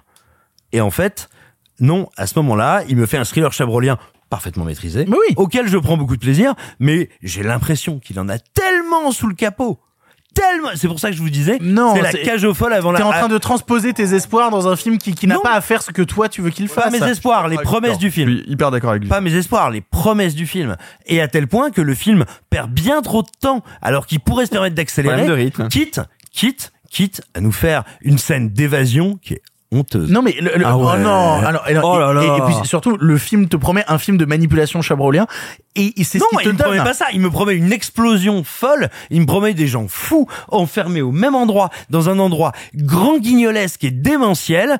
Et au final, il n'est que chabrolien. Il est très, très divertissant. Il est très bien fait. Je le recommande. Je trouve vraiment très sympathique. Mais tu recules les mouches. Ah, mais j'ai l'impression, j'ai l'impression qu'il en a tellement sous le capot. En fait, c'est pas trop enculer les mouches. Je suis un peu d'accord avec Simon là-dessus. En fait, objectivement, on aime tous le film. On aime bien tous le film. oui alors ça je pense qu'on on est tous d'accord Ah oui, sur bien ce sûr. sujet, ouais. Mais effectivement, mais il y a des choses, il y a des choses qui, moi, me laissent à penser qu'effectivement, ça aurait- j'a- j'aurais peut-être, effectivement, peut-être que c'est ce que j'aurais aimé voir. Et je sais pas à quel point c'est intéressant d'analyser ça, mais j'avais l'impression qu'il y avait un, j'avais l'impression qu'il y avait un tel potentiel dans tous les arcs.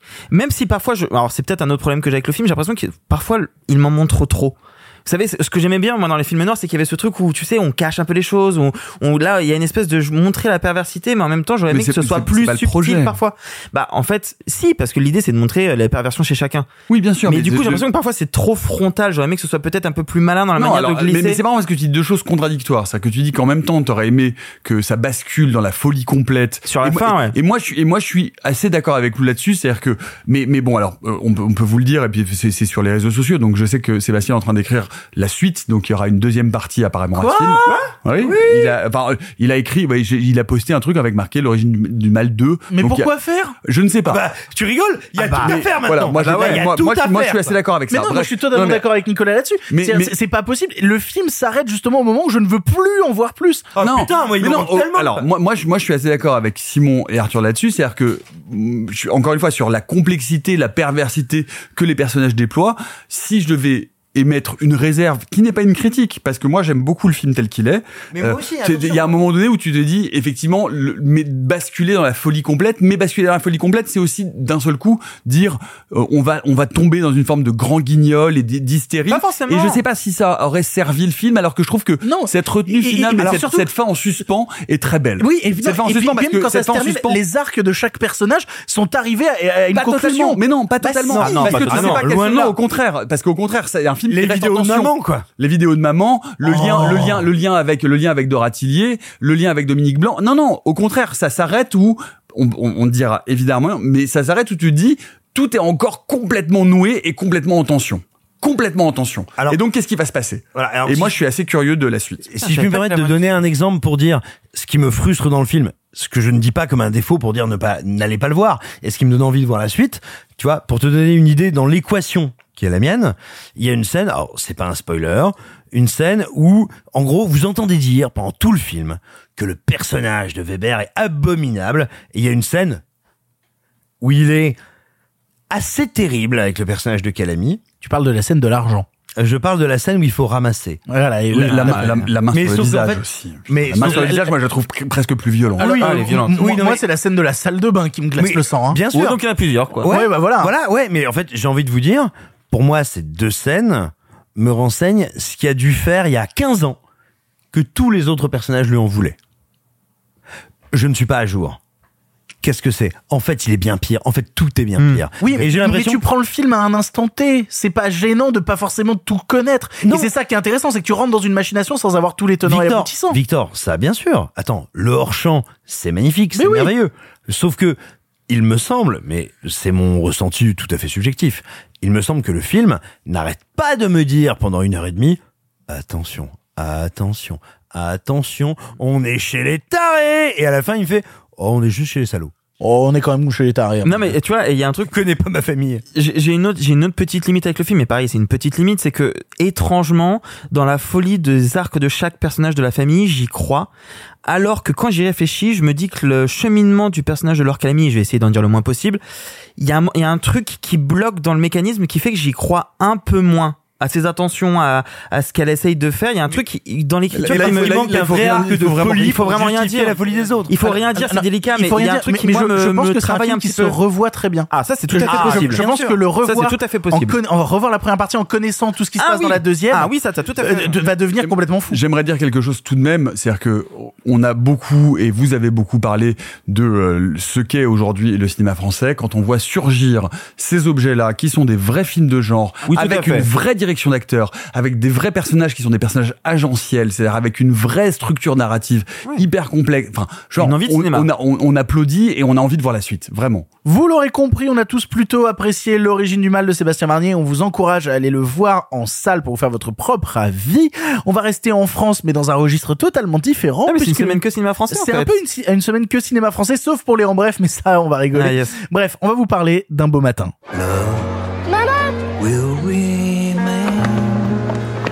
Clément Je te reconnaissais pas avec les lunettes.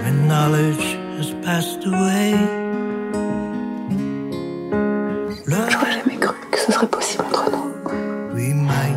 Que je pourrais te désirer autant. On va devoir le mettre dans un EHPAD de privé en banlieue en attendant mieux. Il faut que vous alliez le voir avec ta sœur. Victor, Oui. Tête de mort. Ça me fait mal de penser que tu vas retrouver ta femme. Un beau matin est le dernier film de Mia Hansen-Love avec Léa Seydoux et Melville Poupeau, nous contant l'histoire de Sarah, jeune mère élevant seule sa fille et rendant souvent visite à son père malade, Georges. Dans ce parcours du combattant, elle fait la rencontre de Clément, un ami perdu de vue depuis longtemps.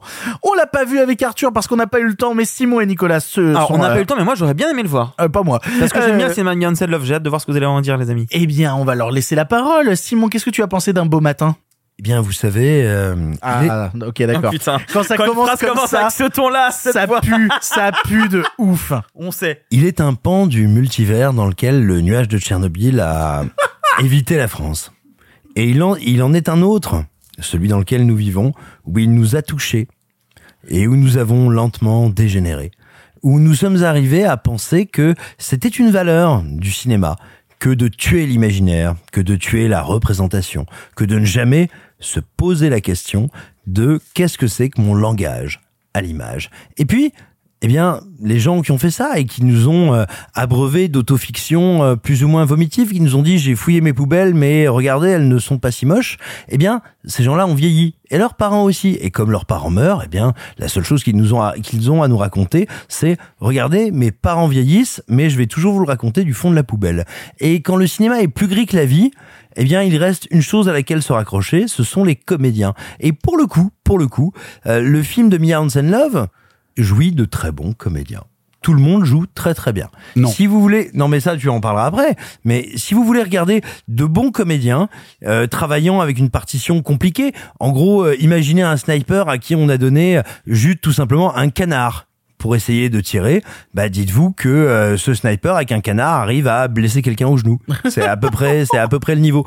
Non, le, le, le vrai problème, si vous voulez, c'est que c'est un cinéma euh, qui n'a rien à dire, qui ne pense rien, qui n'est qu'un cinéma du témoignage qui ose espérer qu'on construise avec lui quelque chose. À savoir, il n'y a pas de mise en scène, il n'y a pas de pensée, il n'y a pas de grammaire de cinéma, mais, mais, dans mon rapport au réel, dans mon rapport au trou du cul, eh bien, peut-être que toi aussi, tu auras envie de gratter un peu. Dans ton Et- rapport au trou du cul? Non, mais je préfère, enfin, si tu veux, c'est un cinéma qui te dit, regarde la cuvette des toilettes et euh, bah, peut-être tire la chasse parce que moi, j'ai pas envie de filmer. Et c'est assez terrible. C'est C'est pire en pire en termes mais de attends, métaphore. attends, je peux Non, poser non, une mais- question? ouais. Euh, T'aimes le cinéma de Mirren Love de manière générale ou pas? Ah non. T'aimes rien? Ah alors alors non il y a y a non si j'aime rien. Mais mais il y a un truc qui est assez fascinant. Comment s'appelait le truc tragique qu'elle a fait euh, sur son frangin sur la French Touch. Eden. Oui voilà mais Eden si tu veux il y a ce truc terrible c'est que ce moment-là tu te dis tiens tu vas t'emparer d'un sujet qui a des représentations qui a quelque chose qui en plus alors là pour le coup tu vois te touche d'une manière bien particulière. Et là tu te retrouves tu vois, avec quelqu'un qui te raconte la French Touch mais véritablement hein, je veux dire comme euh, le fait de faire une overdose de natron. Et et, et c'est impossible. dur, my ah, God. non, non, mais, mais moi, moi, c'est un rapport au cinéma que je trouve terrible, tragique, et qui pour moi est pour beaucoup dans la détestation que une partie du public a collectivement du cinéma français, dans laquelle je ne me retrouve pas parce que je trouve le cinéma français d'une grande richesse et d'une grande diversité. Mais c'est un cinéma qui est un cinéma qui n'a jamais fait l'effort d'être vivant et qui ne s'intéresse que de parler des morts. Et à présent que ces aînés disparaissent, bah c'est de l'embaumement. Nicolas, toi de ton côté, Ouais, c'est non, non, mais pareil moi, je suis, ouais, oui, je, je, j'aurais pas les mêmes mots de Simon, mais c'est, c'est, enfin, je suis, moi, ça me, c'est un cinéma qui me terrifie, en fait. Ça me terrifie à plein d'égards, parce que quand on a un casting comme ça, réussir l'exploit de faire mal jouer Pascal Grégory, Melvin Poupeau, Léa Seydoux, euh, c'est qu'il faut quand même vraiment y mettre de l'intention. Ah, t'es quand même en désaccord avec Simon là-dessus parce que Ah non, non, non, justement, non, les non, comédiens non, sont non, non, non, ça- très bien avec ce qu'ils ont, ça- hein. Ça joue, ça joue mal dans tous les sens. Euh, c'est a priori des films témoignages. Euh, il s'avère euh, que mon père a une maladie neurodégénérative, que j'ai suivi ce parcours-là, de l'accompagner, de le voir décliner.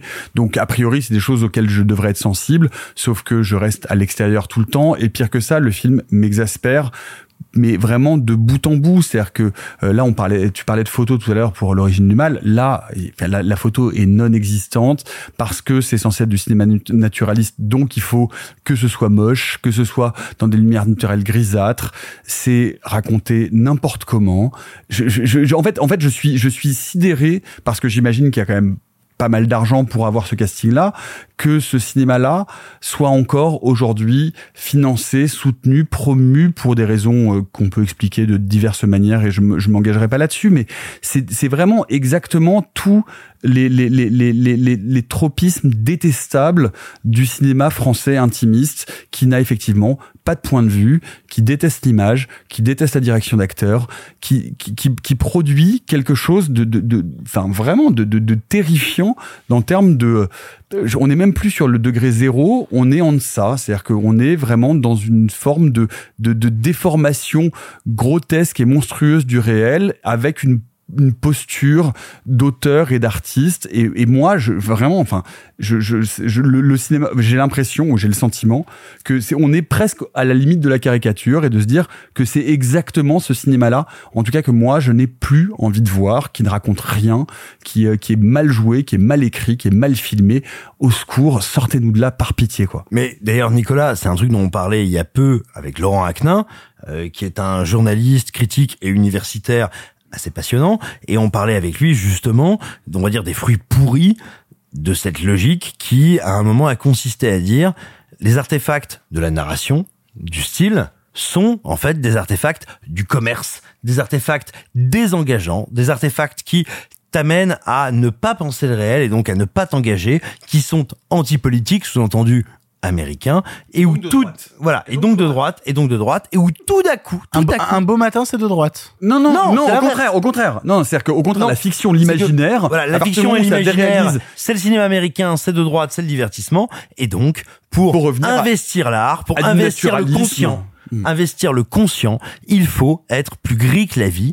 Et ben vous savez quoi, quand on est plus gris que la vie, on fait moins d'entrées que la mort. Et parce que c'est censé être, et parce que c'est censé être des films euh, de gauche, parce que on est proche des gens et parce que on est dans une sorte de réalisme social. Sauf que ce cinéma, il a eu des heures de gloire. Il y a eu de très bonnes Et il en de a de très temps bons temps. réalisateurs qui sont capables d'appréhender le réel, mais parce qu'il y a un geste cinématographique derrière. Là, quand je vois ça, il n'y a pas de geste cinématographique. Il y a des acteurs qui sont, mais c'est quand même fou de réussir à se dire qu'on on- on arrive à mal diriger Pascal Grégory ou Léa Seydoux. Enfin, je veux dire, c'est quand même dingue d'en arriver là où de les entendre dé- déclamer des lignes où tu te dis, alors qu'on est censé faire du cinéma du réel, que- que- où, où- où tout tombe à côté, où tout est factice emprunté. Enfin non vraiment c'est- terrifiant attends, moi je moi vraiment je trouve que c'est vraiment le- un naufrage et, et je comprends pas comment il y a encore autant de pognon qui peut aller dans cette direction là parce que bon bref Non mais Arthur posait la question à Simon, toi t'es familier du cinéma de Mia Hansen-Love Moi, mais non, mais pareil, j'avais vu Eden. euh, Alors, j'étais moins sévère avec Eden,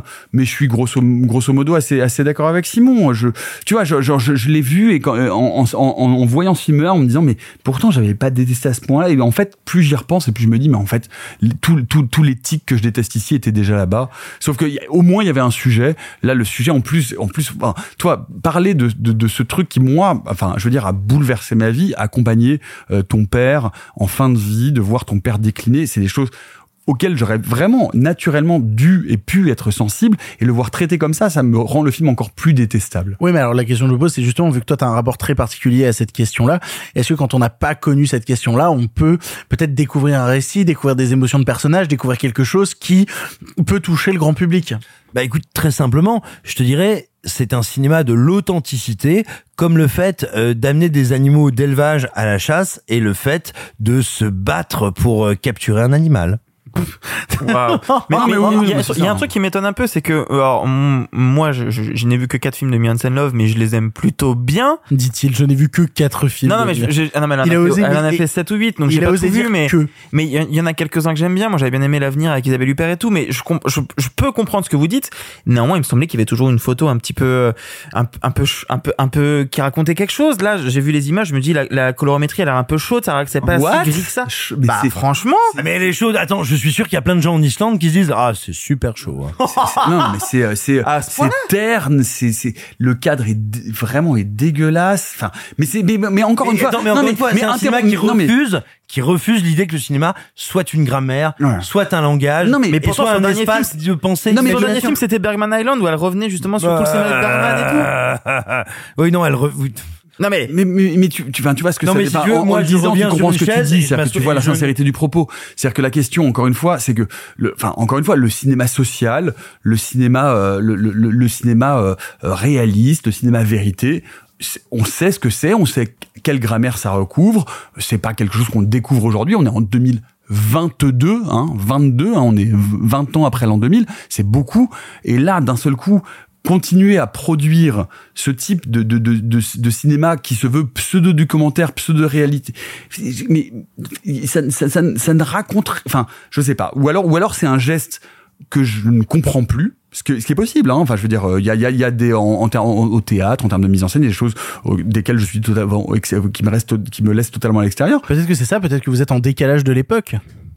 Je pense pas que ce soit nous qui soyons en décalage de Ah, l'époque. c'est peut-être le film qui est en décalage de l'époque, mais au final, est-ce que c'est si grave? Mais, Non, mais à ce moment-là, mais, c'est mais, un mais- film qui mais n'existe. quand tu détestes le cinéma à ce point-là, fais autre chose en fait. Non, mais voilà. Non, mais attends, c'est un film qui n'existe que pour un tout petit cercle de représentation. Mais il en faut. De pensée. Mais, non, il en faut pas, Victor. Ça suffit. Ah, Enfin, ce cinéma, il a été fait. Arrêtons les conneries, quoi. Il y, a, il y a des très beaux films là-dessus. Enfin, bref, enfin, tu vois, il y a des, il y a, y des, enfin, bref, on- je vais, Il y a on va un pas geste citer- de on cinéma va pas qui est mort, enfin. même plus envie de faire semblant d'être vivant. Je vais attiser des problèmes, tu peux m'arrêter après si tu veux, Victor, Vas-y, mais vas-y. euh, on, on a eu quelques remarques euh, il y a pas longtemps suite à une réflexion de qu'a eu euh, Victor sur Hong Son-so. Est-ce qu'il y a un parallèle à se faire entre Mian Love et Hong Son-so Ah non, non, putain, Non, non, relance non, pas non, ça. me lance pas là-dessus, me lance pas là-dessus. Non, non, surtout fait pas. tellement pas. là-dessus, Pas lui, arrête. pas là-dessus, non. Aïe. Mais je veux dire, non, t'es en train d'agiter un chiffon rouge devant un, devant un taureau qui a mangé non, que des non, c'est pas ça, c'est parce qu'il faut le dire. il y a- on a eu des remarques sur les réseaux euh, assez euh, véhémentes concernant euh, ce qu'on a pu dire euh, du, du dernier film de Sang-Soo, sach- sachant que c'est moi qui en parlais. C'est Et- vrai, il arrête? Euh, non, c'est pas ça. Enfin. N- Non, mais j'en parlais et j'expliquais ce que je comprenais du cinéma de Hong Sang-soo et pourquoi c'était un cinéma qui ne me parlait pas. Mais à aucun moment je fermais la porte à la possibilité que ce soit un cinéma qui parle à des gens et qui viennent éveiller une certaine sensibilité chez Hong eux. Sang-soo, c'est un cinéma qui parle aux critiques et à une fraction de personnes.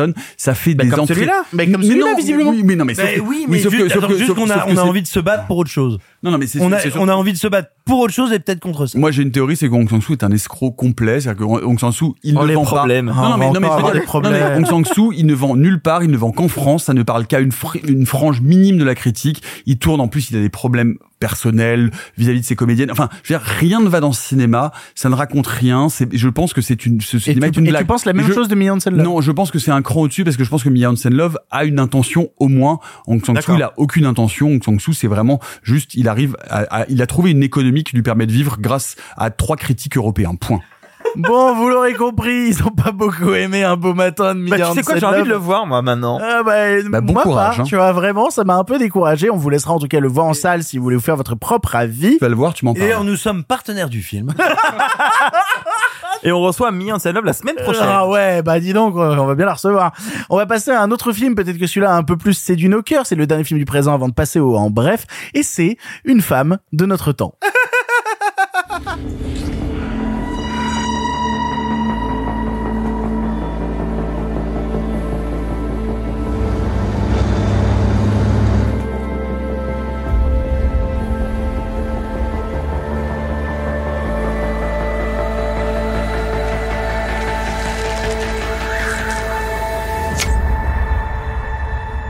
femme de notre temps est un film de Jean-Paul Siverac avec Sophie Marceau où Juliane, une commissaire de police à Paris dotée d'une grande intégrité morale, découvre que son mari mène une double vie faite d'adultère.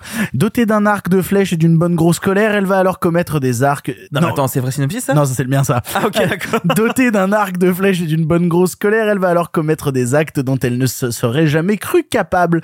On l'a tous vu ici, c'est Arthur qui. Arthur, qu'est-ce que tu as pensé d'une femme de notre temps Alors, les gens qui nous écoutent régulièrement savent que j'essaye à chaque fois de trouver du positif dans chaque objet filmique. Oh. D'essayer de, de, de déceler, parce qu'il y a toujours un travail d'artisan derrière chaque film. Il y a des gens qui, qui, qui ont, vécu- qui, ont, un salaire, qui, qui, qui essayent de vivre. Enfin, j'essaie toujours de, d'en tirer du bon. tu cherches, quoi. J'essaye. Euh, parfois c'est plus difficile que d'autres et puis parfois on est confronté à un film comme celui-là où j'en viens à avoir des pensées qui- je- ça m'énerve même de penser ça mais je me dis que ça en fait que je, je suis énervé qu'un film comme ça prenne la place d'autres films et ça m'énerve de penser ça parce qu'en fait chaque film a, le droit d'exister et tout ça mais en fait quand un, un film a la gueule d'un TF téléfilm France 3 pas très beau ça ne devrait pas être sur les écrans Je- je- enfin c'est terrible de dire ça je, je suis qui pour penser ça mais n'empêche que je le pense très fort je pense très fort que c'est un film qui n'a absolument aucun intérêt, qui est raté de A à Z. Personne ne joue bien. Oh mon dieu, l'acteur qui joue le mari, c'est terrible ce qu'il joue. Il y a un problème de la structure, c'est-à-dire qu'au milieu de toute cette histoire de vengeance euh, s'inscrit une euh, une femme qu'elle va essayer de sauver avec sa fille. Pourquoi est-ce censé amener un personnage évolué Spoiler non. Est-ce censé nous ramener euh, un peu d'humanité dans ce personnage? Spoiler non. Pff, 20 minutes qui ne servent à rien pour arriver à un, à un final que tu ne comprends pas. Même si elle est vexée ou, ou quoi, rien ne justifie. Je vais gâcher le film, hein, je m'en fiche. Oh, je suis désolé. vas-y. Hein. Elle tire sur son mari avec des flèches, c'est d'un ridicule. Non, elle essaye Elle- de non, tirer. mais ce qui est fou, Non, alors, non, elle le touche alors- deux fois. alors qu'on Elle le touche alors- à l'épaule, elle le touche un. alors qu'on l'a montré tirer euh, droit au but depuis Elle le début et alors que non non non au contraire elle, Ah non, elle, elle elle elle d'un elle seul coup ça devient une stormtroopeuse Ça- c'est- elle, rate, elle rate tous ses tirs Et en fait, je ne comprends pas ce qu'on veut me raconter à ce moment-là. Est-ce qu'on veut me raconter qu'elle veut se venger, mais doucement? En fait, je ne sais pas. Je ne sais pas ce que veut- le film veut me raconter parce qu'en fait, pour moi, ce film n'est rien. Ce film n'est rien. Il n'est pas une belle photo, une belle mise. Il n'y a rien. La couleur est terne. Tout le monde a envie de mourir. C'est désespérant. En fait, mais vraiment, je vous jure, ça me fait mal de le dire, mais je ne comprends pas qu'on puisse faire un film comme ça en 2022. Je ne comprends pas que ça existe. En- en- purement, purement économiquement parlant, hein, je ne comprends pas que ça existe. Eh ben, moi, je vais te dire pourquoi ça existe, euh, parce que c'est un truc que j'ai découvert après avoir vu le film que je ne savais pas, mais euh, j'ai découvert qui était euh, Jean-Paul Siverac. Et Jean-Paul Siverac a été pendant dix ans le directeur de la section réalisation de la FEMIS. C'est terrible. Et euh, je suis très inquiet, du coup, pour tous les élèves de la FEMIS qui nous écoutent, et, qui- ou alors qui ont été Non, élèves de la FEMIS et qui ont eu Jean-Paul Siverac comme professeur. Ça doit être très compliqué d'avoir comme professeur de réalisation un mec qui arrive pas à faire un plan correctement. C'est quand vois, même très compliqué. on- n'arrête pas de critiquer euh, tous ces cinéastes qui sortent de la Fémis en disant que c'est un cinéma Fémis qu'on sait Non, alors que, alors que surtout pas. Alors que depuis 10 ans, il y a des cinéastes féministes pour qui commencer, sont passionnants. Pour commencer, effectivement, pas du tout. Deuxièmement, euh, si c'est ça le prof, effectivement, ils s'en sortent quand même vachement bien. Hein. Mais oui, mais c'est quand même dangereux parce que le film ressemble. euh, tu parlais de, de téléfilm François. Moi, j'ai trouvé que ça ressemblait à une saga de l'été sur TF1. Tu sais, genre Dolmen. Tu sais, vraiment, je, je cite des vieux exemples. C'est vachement mieux. Non, euh, non, bah non, même pas. Non, non, à Dolmen, c'est vachement En, mieux. en vrai, c'est mieux. Euh, non, il y, y a- il y a des problèmes à tous les niveaux dans Une femme de notre temps. C'est ultra pompeux en termes d'écriture. On est balancé continuellement contre des dialogues surexplicatifs où les personnages dévoilent un récit mais, mais jamais vraiment de sentiment en fait. T'as un truc notamment dans des dialogues d'exposition au départ où elle parle avec une, une autre nana. Oh, elle lui dit Dieu. et tu te souviens de la fois où nous avions fait oh oui je m'en souviens. Tu te rappelles la colère dans laquelle je m'étais mis? On dirait la mauvaise écriture des courts métrages que tu peux retrouver chez des gamins de 16-17 ans qui savent pas écrire de l'exposition et pas écrire des personnages. Après, ça peut être une théorie, hein, de se dire que c'est un film qui a été fait pour montrer tout ce qu'il ne faut pas faire. ah non non mais même la scène d'exposition de tir à l'arc est dangereuse elle mais, mais- messieurs, moi, moi, ce que je trouve intéressant, c'est de, de, de, de comparer par, par, par rapport au film précédent qu'on qu'on a détesté. Moi, ce que je trouve sidérant dans ce film, c'est que déjà, d'une, c'est C'est un bon de- film. C'est non, non, cette, cette incapacité. non Dune c'est un bon film Ah oui, pardon. Non plus, non. Oula, pardon. Eh, il faut suivre Ouais, il faut suivre. Euh, non, non, mais c'est c'est- c'est- c'est cette incapacité totale à écrire, à raconter une histoire. C'est-à-dire que le film est totalement décousu. Ça rentre, il y a une piste, on rentre à un moment donné, il y a cette histoire avec la femme roumaine. Enfin, ça n'est ça n'est tenu de nulle part. Bah, Il y a des incohérences en termes d'écriture. D'une scène à l'autre, les personnages changent de lien, changent d'ambition. Il y y a un vrai problème à ce niveau-là. on a, on a, on a, on a spoilé la fin. Donc, allons-y sur la morale de dire. Et donc, euh, la solution quand ton mari te trompe, c'est de lui tirer dessus à l'arc. Et ça, c'est ok. En fait, finalement, c'est assez légitimé parce que, oh, mon Dieu, cette pauvre femme a souffert, donc on peut tirer à l'arc euh, sur les gens qui t'ont trompé. Alors, C'est quand même un peu, un peu étrange. En vrai, en vrai, je vois ce que qui- ça qui essaye de voudrait raconter. dire que, ce qui voudrait dire, soyons honnêtes, que Nicolas et moi serions déjà des, des cibles mortes. Des Saint-Sébastien. Mais Euh, non, non, mais ce que je veux dire par là, c'est moi, je, je- je peux voir ce que ça essaye Moi de raconter plus, à ce mais on moment-là. déjà tiré dessus. C'est-à-dire que ce que ça essaye de raconter quand même, c'est le fait qu'on a un personnage qui est passif continuellement, qui est même passif quand elle se retrouve dans cette scène qui est aberrante, mais je vais revenir dessus, euh, où elle est dans la salle de bain, euh, qui se trouve de l'autre côté d'un lit où son mari est en train de la tromper, et où alors qu'elle pourrait confronter Quelle son mari qui scène. est en train de la tromper, elle préfère tout écouter et pleurer dans la salle de bain. Et en fait, il y a un Non vrai mais ça pourquoi pas? Sauf que le film ne raconte pas ça. et donc ça, ça veut te faire passer du personnage passif au personnage actif. Le problème c'est que ce personnage il n'existe pas. Ce, ce personnage qui n'existe pas, qui reste bloqué dans sa passivité, elle ne le fait que parce que le scénario l'exige à un moment. Et ça, ça me pose problème parce que son métier, carrément, parce qu'on essaye à un moment d'essayer de nous, nous parler d'un personnage qui serait issu du réel, son métier de commissaire de police passe complètement au second plan. enfin, ça disparaît. façon, elle, elle, existe, elle est pas, elle est pas caractérisée du mais tout. Enfin, c'est un personnage qui n'existe pas et qui ne peut même pas exister dans le réel du récit Non, parce que sûr. toute sa vie passe complètement au second plan. Mais en termes de mise en scène, on parlait tout à l'heure donc de euh, cette espèce d'école du naturalisme français, etc. Là, c'est un film qui euh, se propose de te dire, Hum, je vais vous faire une sorte de mise en scène obscure où elle va être filmée dans sa voiture, une mise en scène de polar noir, etc. Sauf que concrètement, c'est moche, c'est mal cadré, il n'y a pas d'idée, il y a, il y a pas de récit, il y a pas de personnage. Il reste quoi en fait? Enfin, comment on arrive au bout de ce truc-là Tu sais et comment reste? on arrive au bout de la production d'un film Il comme reste- ça? il reste les au film- élans- Non, mais non, il, il reste reste- Sophie Marceau. elle- Il reste Sophie Non, Marceau. non, même non, pas, mais non, même non, pas, non, mais même non, pas, non, même non, pas, mais même attendez, pas, attendez, même non, non, Si, non, si, non. et justement, Non, j'allais en attendez, parler. Il reste Marceau. Je ne dis pas que parce qu'elle est évidemment mal dirigée, qu'elle a un personnage de merde et que donc évidemment elle ne se sort pas de l'exercice parce que c'est impossible de se sortir de cet exercice. Mais il reste juste un produit qu'on vend aux chaînes de, ti- de, de- de télévision en disant eh ben voilà ce sera votre film de 20 heures il y a Sophie Marceau ça va faire du divertissement pour euh, pour pour pour les foules et pour le grand public et on en a rien à foutre et basta et c'est exactement ce dont souffre l'industrie du cinéma français bordel de merde Mais alors, c'est exactement moi- moi, ce ce que que j'allais dire, là ce qui reste- aller au bout de la production bordel Ce quoi. qui reste dans le film, c'est ces élans de cinéma de genre, avec ces scènes de cauchemar qui sont grotesques à l'extrême. C'est, en fait, c'est- c'est à partir du moment où j'ai vu les scènes de cauchemar que je me suis dit ce film sans la naphtaline. Vraiment, il y a un vrai problème. C'est poussiéreux à crever. Toutes ces scènes Lara moins- c'est Lara Croft à la bourboule quoi non, il y a vraiment trois quatre fois dans je te dirais, où elle se réveille après un mauvais rêve et tu fais mais où je suis? À quelle époque vivons-nous quoi? Les gens qui sont nés dans les années 80 ont probablement, peut-être comme moi, dans les années 90, découvert avec innocence, plaisir, naïveté, Stommy Bugsy. Moi, grâce à ce film, j'ai découvert Stommy percé. Oh là là. C'est mais pas ça c'est le- la stomie c'est le grand gag de Simon il faut le Mais savoir évidemment, oui. Non, bah, c'est parce que je m'assois dessus à chaque début d'émission et tout le monde rigole. fait, Bref. en attendant ça se sent Il y a hum, un truc intéressant dans le film et j'aimerais le dire. Sophie, Sophie Marceau, nous aimerions t'avoir en invité et Sophie, n'écoute pas ce que nous avons dit, ce que nous allons dire parce que tu as une carrière absolument passionnante. Mais vraiment, qui naît dans le cinéma populaire français, qui va se balader du côté euh, du côté d'un tout autre cinéma, qui va revenir vers plein d'étapes. Enfin bref, Sophie, viens, il faut absolument qu'on te cause. Qu'on parle de LOL de Lisa Azuelos. Waouh. Putain, j'étais en train de faire un move intéressant pour nous et tu viens de faire de la merde. Alors J'ai un fun fact sur Lisa Azuelos. Je peux vous le partager Non, deux non, secondes non, non, non, Si, non. Est-ce que vous saviez qu'elle avait une Barbie à son effigie elle avait pardon Elle a Une Barbie bar- à son- à son effigie Donc tout ça pour dire Mais vraiment Tapez Lisa Azuelos On s'en Barbie. Vous allez passer sur une photo absolument géniale. tout ça pour dire on s'en fout. Non, non, on s'en fout pas parce que du coup, je vais faire du placement produit. Moi, j'ai du coup des dildos qui sont moulés sur mon pénis. Non, pardon. Non, bah, Excuse-moi. Formidable. Non, tout ça pour dire Sophie Marceau, c'est cette actrice française absolument incroyable qui vient, NicolasMartin.dildo.com. qui vient du cinéma populaire, qui passe par Soulevski, qui passe par plein d'étapes, qui là depuis quelques années se retrouve dans un cinéma où on sent, mais en plus, là vous voyez, on vient de rigoler, on vient de dire des conneries, mais euh, entre la Tollarde, entre celui-là, de toute évidence, elle veut aller vers un cinéma de genre, elle veut aller vers un autre cinéma français. Le drame, c'est qu'il n'y a pas de rôle. Attends, elle. oui, le drame. Oh, il pourrait y en avoir. Mais le drame, c'est qu'il n'y a pas de rôle pour elle. Mais moi, je rêve qu'on ait Sophie Marceau à cette table avec toutes les toutes les blagues et toutes les discussions qu'on a envie d'avoir parce que vraiment c'est une comédienne passionnante. Je suis tout à fait d'accord avec Simon. Et dans ce film, elle a une tessiture passionnante. Le problème, c'est que ce film, je te dirais, il faut il faut bien se garder de dire ce film montre bien comme le cinéma fran- comme le cinéma français va mal.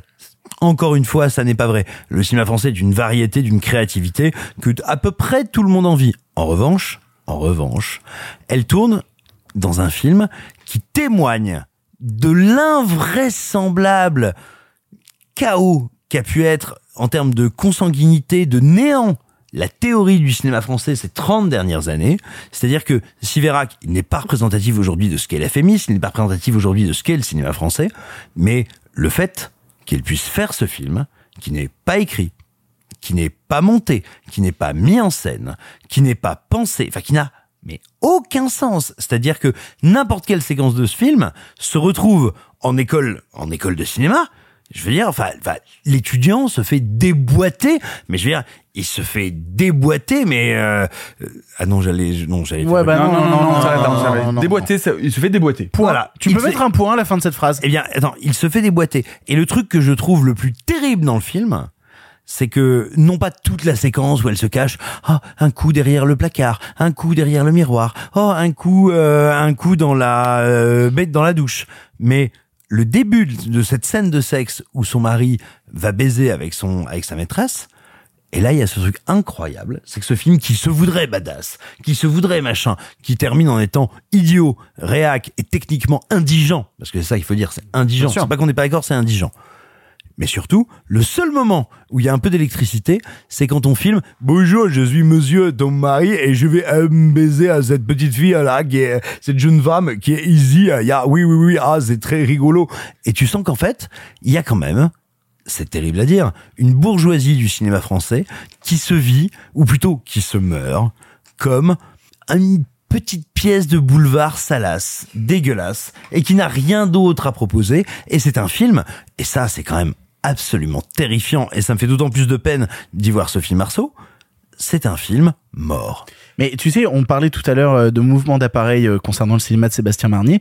Moi, je suis très embêté quand je vois une femme de notre temps et que je vois certaines ambitions de cinéma d'action par instant, parce qu'il y a Mais la voilà, volonté. mais- Ah non, attends, attends. non, mais Il y a t'as une raison. volonté de faire de la scène d'action. Oui. Et Absolument. le problème, c'est que ce n'est jamais servi ni par le cadrage, ni par la mise en scène, ni par le montage, ni par le cinéma qu'il essaye d'entreprendre. Et ça me choque d'autant plus dans cette scène qui se déroule dans cette chambre d'hôtel Oh où, là là là où- là. où Sophie Marceau va buter un mec. c'est- une des scènes les plus c'est même pas tiède, c'est froid. Non mais attends, attends, c'est attends, non, mais attends, c'est raté. Attends, Non, mais ce je vais non, mais la parole à. Nicolas, mais soyons très clairs.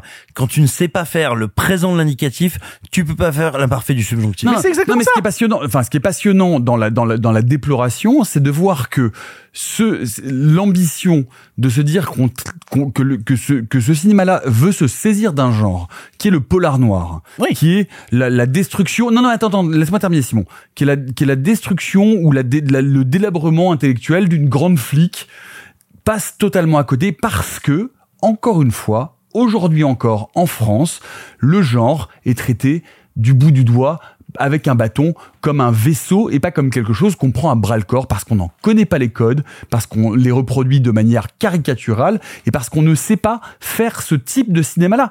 Et là, je suis désolé de faire un parallèle vraiment assez honteux, mais avec Novembre, Novembre, c'est du beau et du grand cinéma noir, et ça n'a rien à voir parce que c'est une proposition d'auteur avec un point de vue. Ça, c'est une espèce de, de, de, de, de pâle copie de Hollywood Night qui aurait été revue par, euh, par, euh, par, Par, par, euh, par Victor- Véronique, par- Jeune- par Véronique Jeunesse, enfin, tu vois. Ouais, ouais, totalement. Mais moi, j'irais plus loin que ça parce que non seulement il ne sait pas prendre le genre à bras le corps, mais en fait, j'ai l'impression qu'il ne sait pas réaliser. Bien sûr. Tout court. Il n'apporte absolument rien. Il n'a aucune idée de d'essayer de raconter quelque chose avec sa caméra, avec ses acteurs et ses actrices. Il ne raconte rien. En fait, c'est ça qui me désole le plus. Mais je je pense que c'est pire que ça. Je pense que c'est un peu prétentieux. Mais bien Je- sûr que je- c'est prétentieux. Je suis d'accord. mais- Je- je n'ai pas besoin de ça. Mais non, non, Je je, je pense qu'il y a vraiment cette position de ah vous vous consommez ce cinéma d'action, ce cinéma de genre. Et ben en fait moi je vais vous montrer ce que c'est. Je vais vous montrer ce que c'est mon cinéma d'action, mon petit cinéma de genre.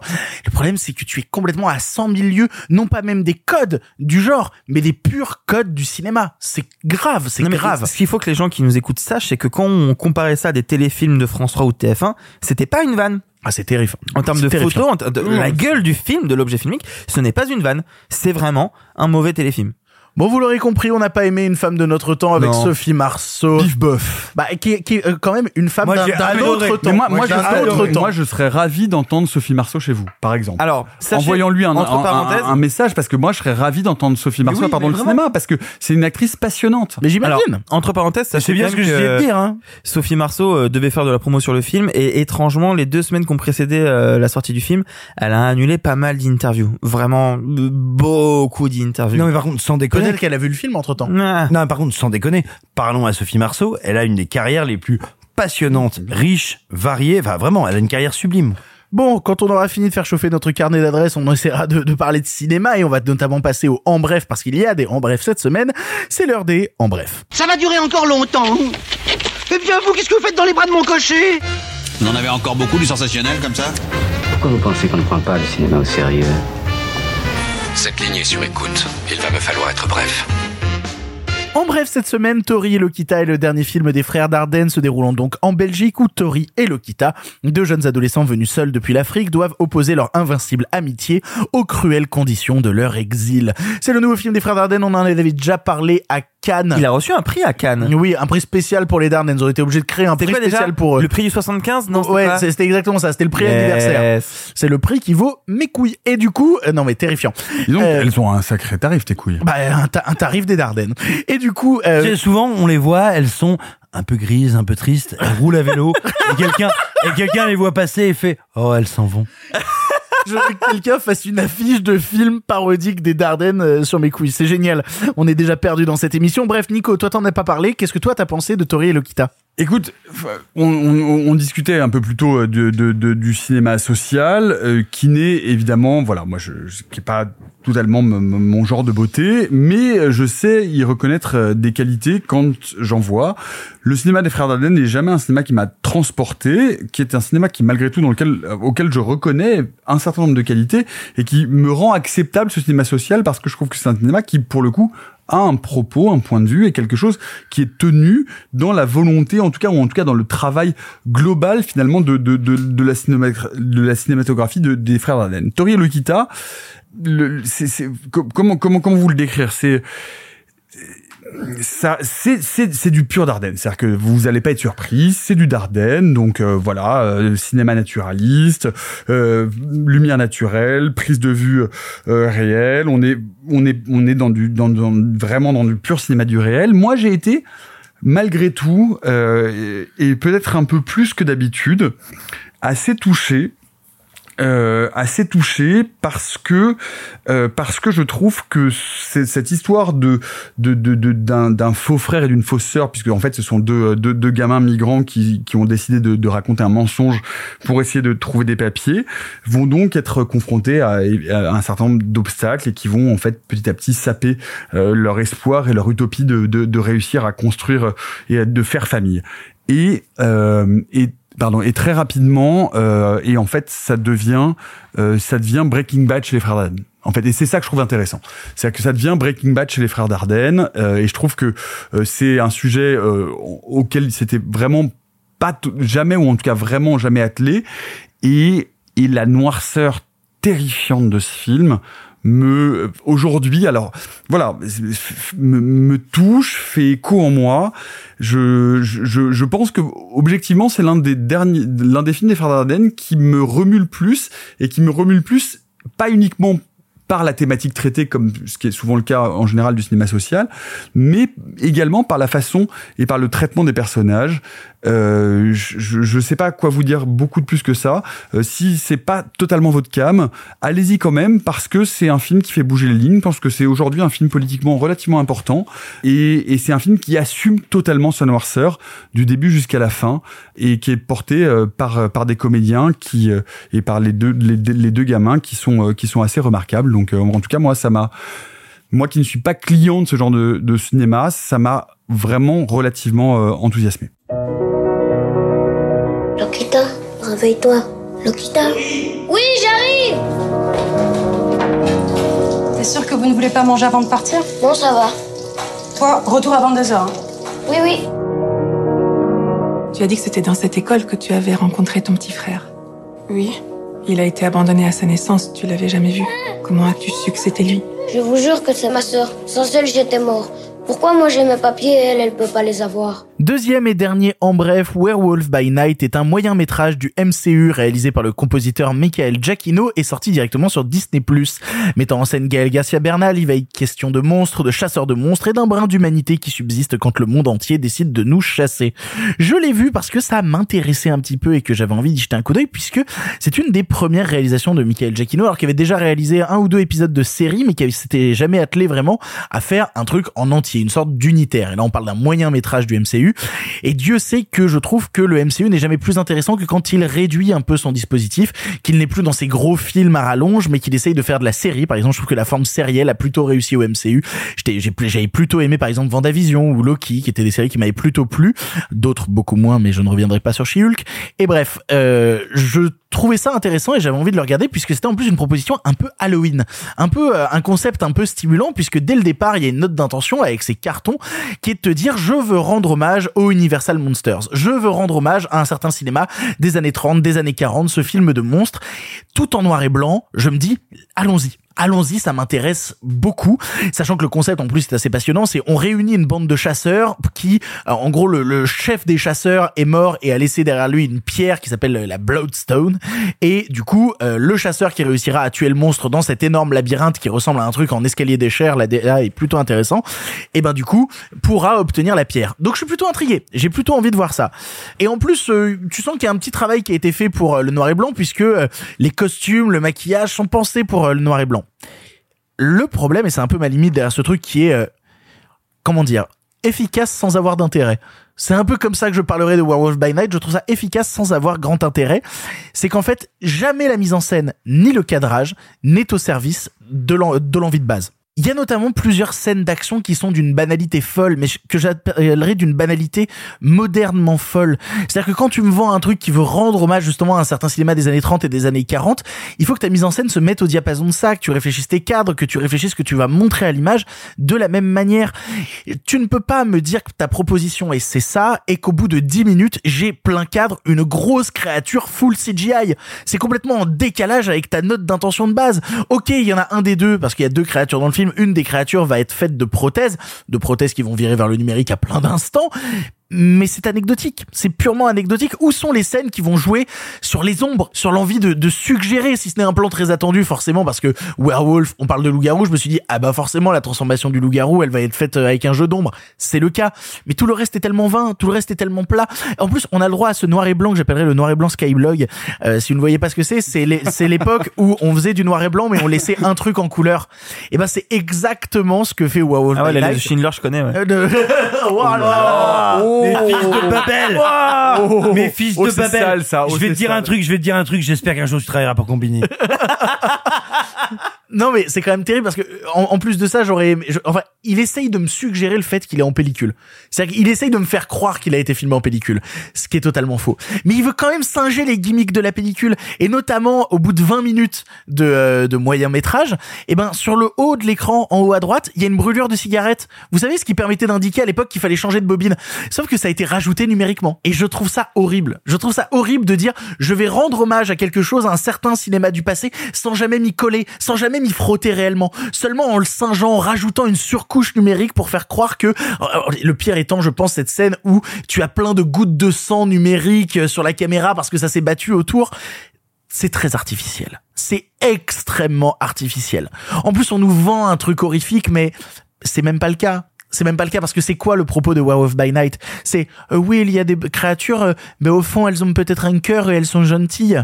Mais je suis désolé, justement, dans un cinéma qui a quasi 100 ans, on a réussi à traiter ce genre de sujet sans jamais tomber dans une sorte de manichéisme un peu bête.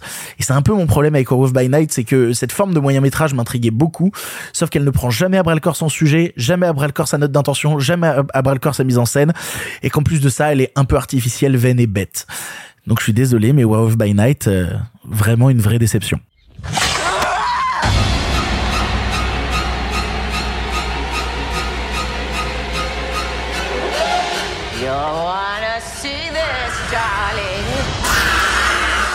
Please don't do. Nous en avons fini donc avec tous les films du présent, alors soyons sympas, rembobinons cette semaine, nous partons en Italie, nous partons dans la fin des années 70, début des années 80, nous plongeons dans l'horreur, nous accompagnons Lucio Fulci et sa maison près du cimetière. En avant. À cette époque, vous le savez, le cinéma était en noir et blanc. Mais nous avons préféré mettre un peu de couleur. Monsieur Mézeret, au nom du patrimoine artistique français tout entier, je vous dis merci. Mais enfin, tout ça, c'est le passé.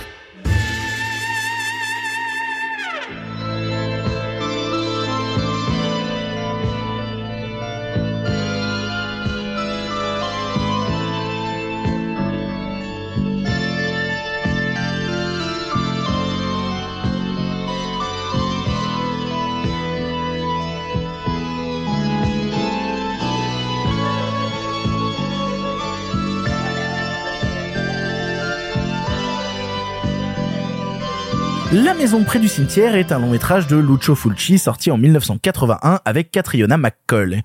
On y suit le docteur Norman Boyle qui, après le suicide de son mentor, décide d'emmener dans la maison de ce dernier sa femme et son fils. C'est alors que le lieu se charge de folie et d'horreur quand la famille découvre qu'au sous-sol se cache quelque chose de peu commode. Ressortant ces prochaines semaines dans une édition 4K du plus bel effet, on s'est dit qu'il était temps de parler d'horreur italienne des années 70-80 et pour ça, quoi de mieux que d'aborder la carrière de Lucio Fulci?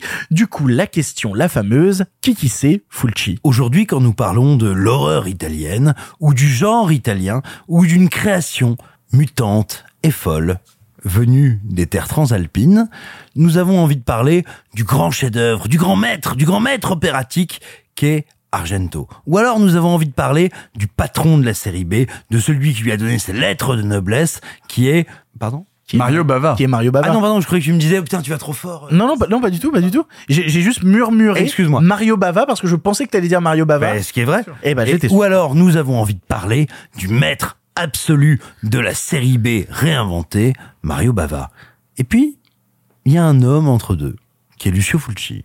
Et Lucio Fulci, selon à qui vous allez vous adresser, on va vous dire, mais c'est un enfer de Z dégueulasse, ou, oh, mais c'est l'homme qui a amené Jérôme Bosch au cinéma. Il se trouve que je fais partie de la deuxième famille. Pourquoi? Lucio Fulci, né en 1927 à Rome, il va naître dans une famille dans laquelle l'engagement communiste est important. C'est quelque chose qui va causer des morts dans sa famille, qui va l'amener à aller en prison, qui va être compliqué. Et puis, et puis, et puis, après tout ça, il fera du cinéma. Je vous laisse très volontiers, très volontairement, d'énormes trous dans sa biographie parce qu'elle est passionnante à combler et très facile à combler. Hein. Vous allez avec vos petits doigts gourds et gras et gras de d'excitation aller chercher et vous allez trouver. Et en fait, Lucio Fulci a été un grand, grand assistant de cinéma. Un premier assistant sur un plateau, c'est celui qui organise le tournage pour le réalisateur. Et il va comme ça se gaver, se gorger d'idées de cinéma, d'idées de matière, de comment faire des films. Et puis, il va faire des films de commande. Il va être euh, un homme qui va repérer un duo comique italien qui va les amener à devenir un duo de cinéma, qui va les mettre en scène, et il fera tout. Il va faire de la comédie, il va faire du western, il va faire de tout. Beaucoup de trucs intordables. Même si aujourd'hui on commence à réévaluer quantité de ses films, il en a fait des dizaines et des dizaines. Et puis arrive, en 79, une commande parmi tant d'autres. Il ne fait sinon que ça, en tout cas, pour grande partie des commandes, arrive l'enfer des zombies. Alors en France, ça s'appelle l'enfer des zombies. En Italie, il faut savoir que, comme on va dire, la logique des droits d'auteur n'est pas ce qu'elle est aujourd'hui, bien comme Zombie de Georges Romero a été un succès dans toute l'Europe, les Italiens se disent bah on va faire Zombie 2.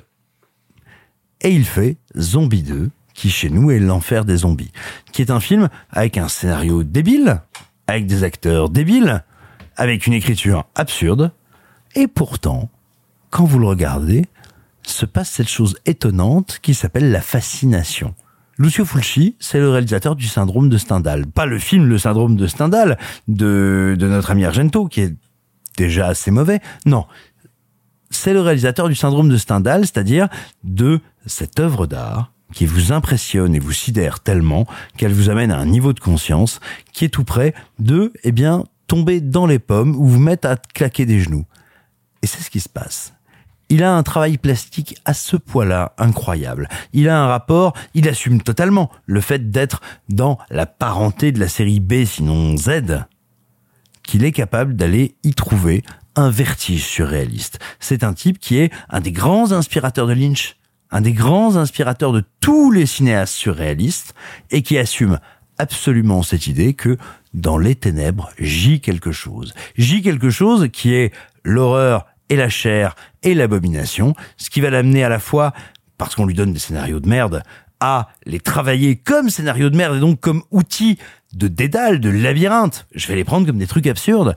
Et à la fois, parce qu'il va aller chercher une bande de, de collaborateurs qu'il ne quittera pas, qui sont son chef opérateur Sergio Salvati, qui sont au niveau des effets spéciaux euh, Gianetto De Rossi, et puis Frizzi à la musique. La musique de Frizzi est hallucinante. Je- je- je- on, va, on va y revenir dessus, mais les thèmes composés par Frizzi, pour avoir vu plusieurs Fulci, sont à chaque fois brillantissimes.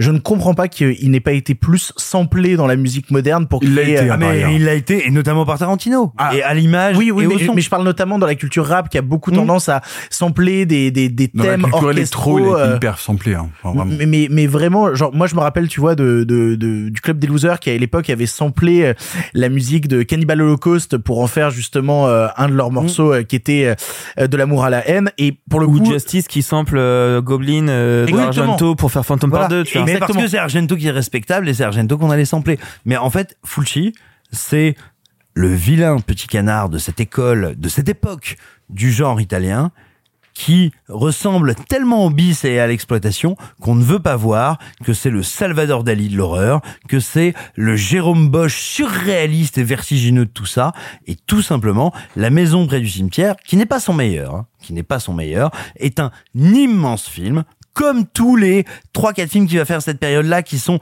en français Frayeur, l'au-delà, la maison près du cimetière, le euh, Une l'enfer des- trilogie qui fonctionne ensemble. voilà, l'enfer Oui, des zombies Tout à fait. et dans une moindre mesure les ventreurs de New York. Alors, on a tendance à penser notamment la film de Fucci par cette tétralogie-là, c'est-à-dire d'avoir justement Oui. l'enfer des zombies, Frayeur, l'au-delà et la maison près du cimetière. Alors- ce qui était intéressant aussi en prenant la maison près du cimetière pour en parler euh, maintenant, c'est que c'est peut-être pas le plus abouti, mais c'est celui qui, dans ses imperfections, révèle le plus son auteur. Je- je pense qu'il y a plein de choses passionnantes à raconter dans le film qui disent beaucoup en fait de la filmographie euh, entière, euh, entière de Fulci, qui pour moi a été une découverte pour cette émission et du coup j'en suis bouffé plusieurs. Et je suis tout à fait d'accord qu'avec du recul, je pense que j'aurais préféré qu'on parle de l'au-delà, qui m'a laissé une marque C'est incroyable. mais- indélébile. Qui est un des plus grands films de tous les temps. Oui, oui, mais qui, qui, je comprends ce que tu veux dire dans l'idée de, on le regarde peut-être avec un regard aujourd'hui où on prend du recul, on se dit est-ce que c'est premier degré, est-ce que c'est nanard, dans quelle position je, je me pose? Je crois que toi, t'avais un point de vue là-dessus justement, Nicolas. Mais, oui, ce qui est intéressant, c'est que en, en fait, moi, ces films-là, et les films de Fulci, euh, de tout ce que décrit Simon, etc. Moi, c'est des films que j'ai vus donc il y a 30 ans en VHS quand j'ai découvert le cinéma de genre dans mon vidéoclub de quartier où je voyais exactement sur le même plan du Fulci, du Cronenberg, de l'exploitation, des films érotiques, Zoltan le chien sanglant de Dracula, Street tout, Trash, quoi. je, mais, mais Pasolini aussi, et sans, enfin tu vois, je, je voyais tout sans avoir aucune aucune arme euh, critique pour, enfin, je, je regardais ça parce que je trouvais ça super de voir des films bizarres. Mais il y avait pas de hiérarchie dans ton esprit Non, à ce moment-là. aucune. Et, et du coup, j'ai j'ai revu Fulci, en l'occurrence, la maison près du cimetière que j'avais pas revu depuis 30 ans. Et quand je le vois aujourd'hui, je, en fait, je sais, je sais plus quoi en faire. Vraiment, je sais plus quoi en faire parce que je vois ça. Je me souviens moi de la frayeur que j'avais quand j'étais ado.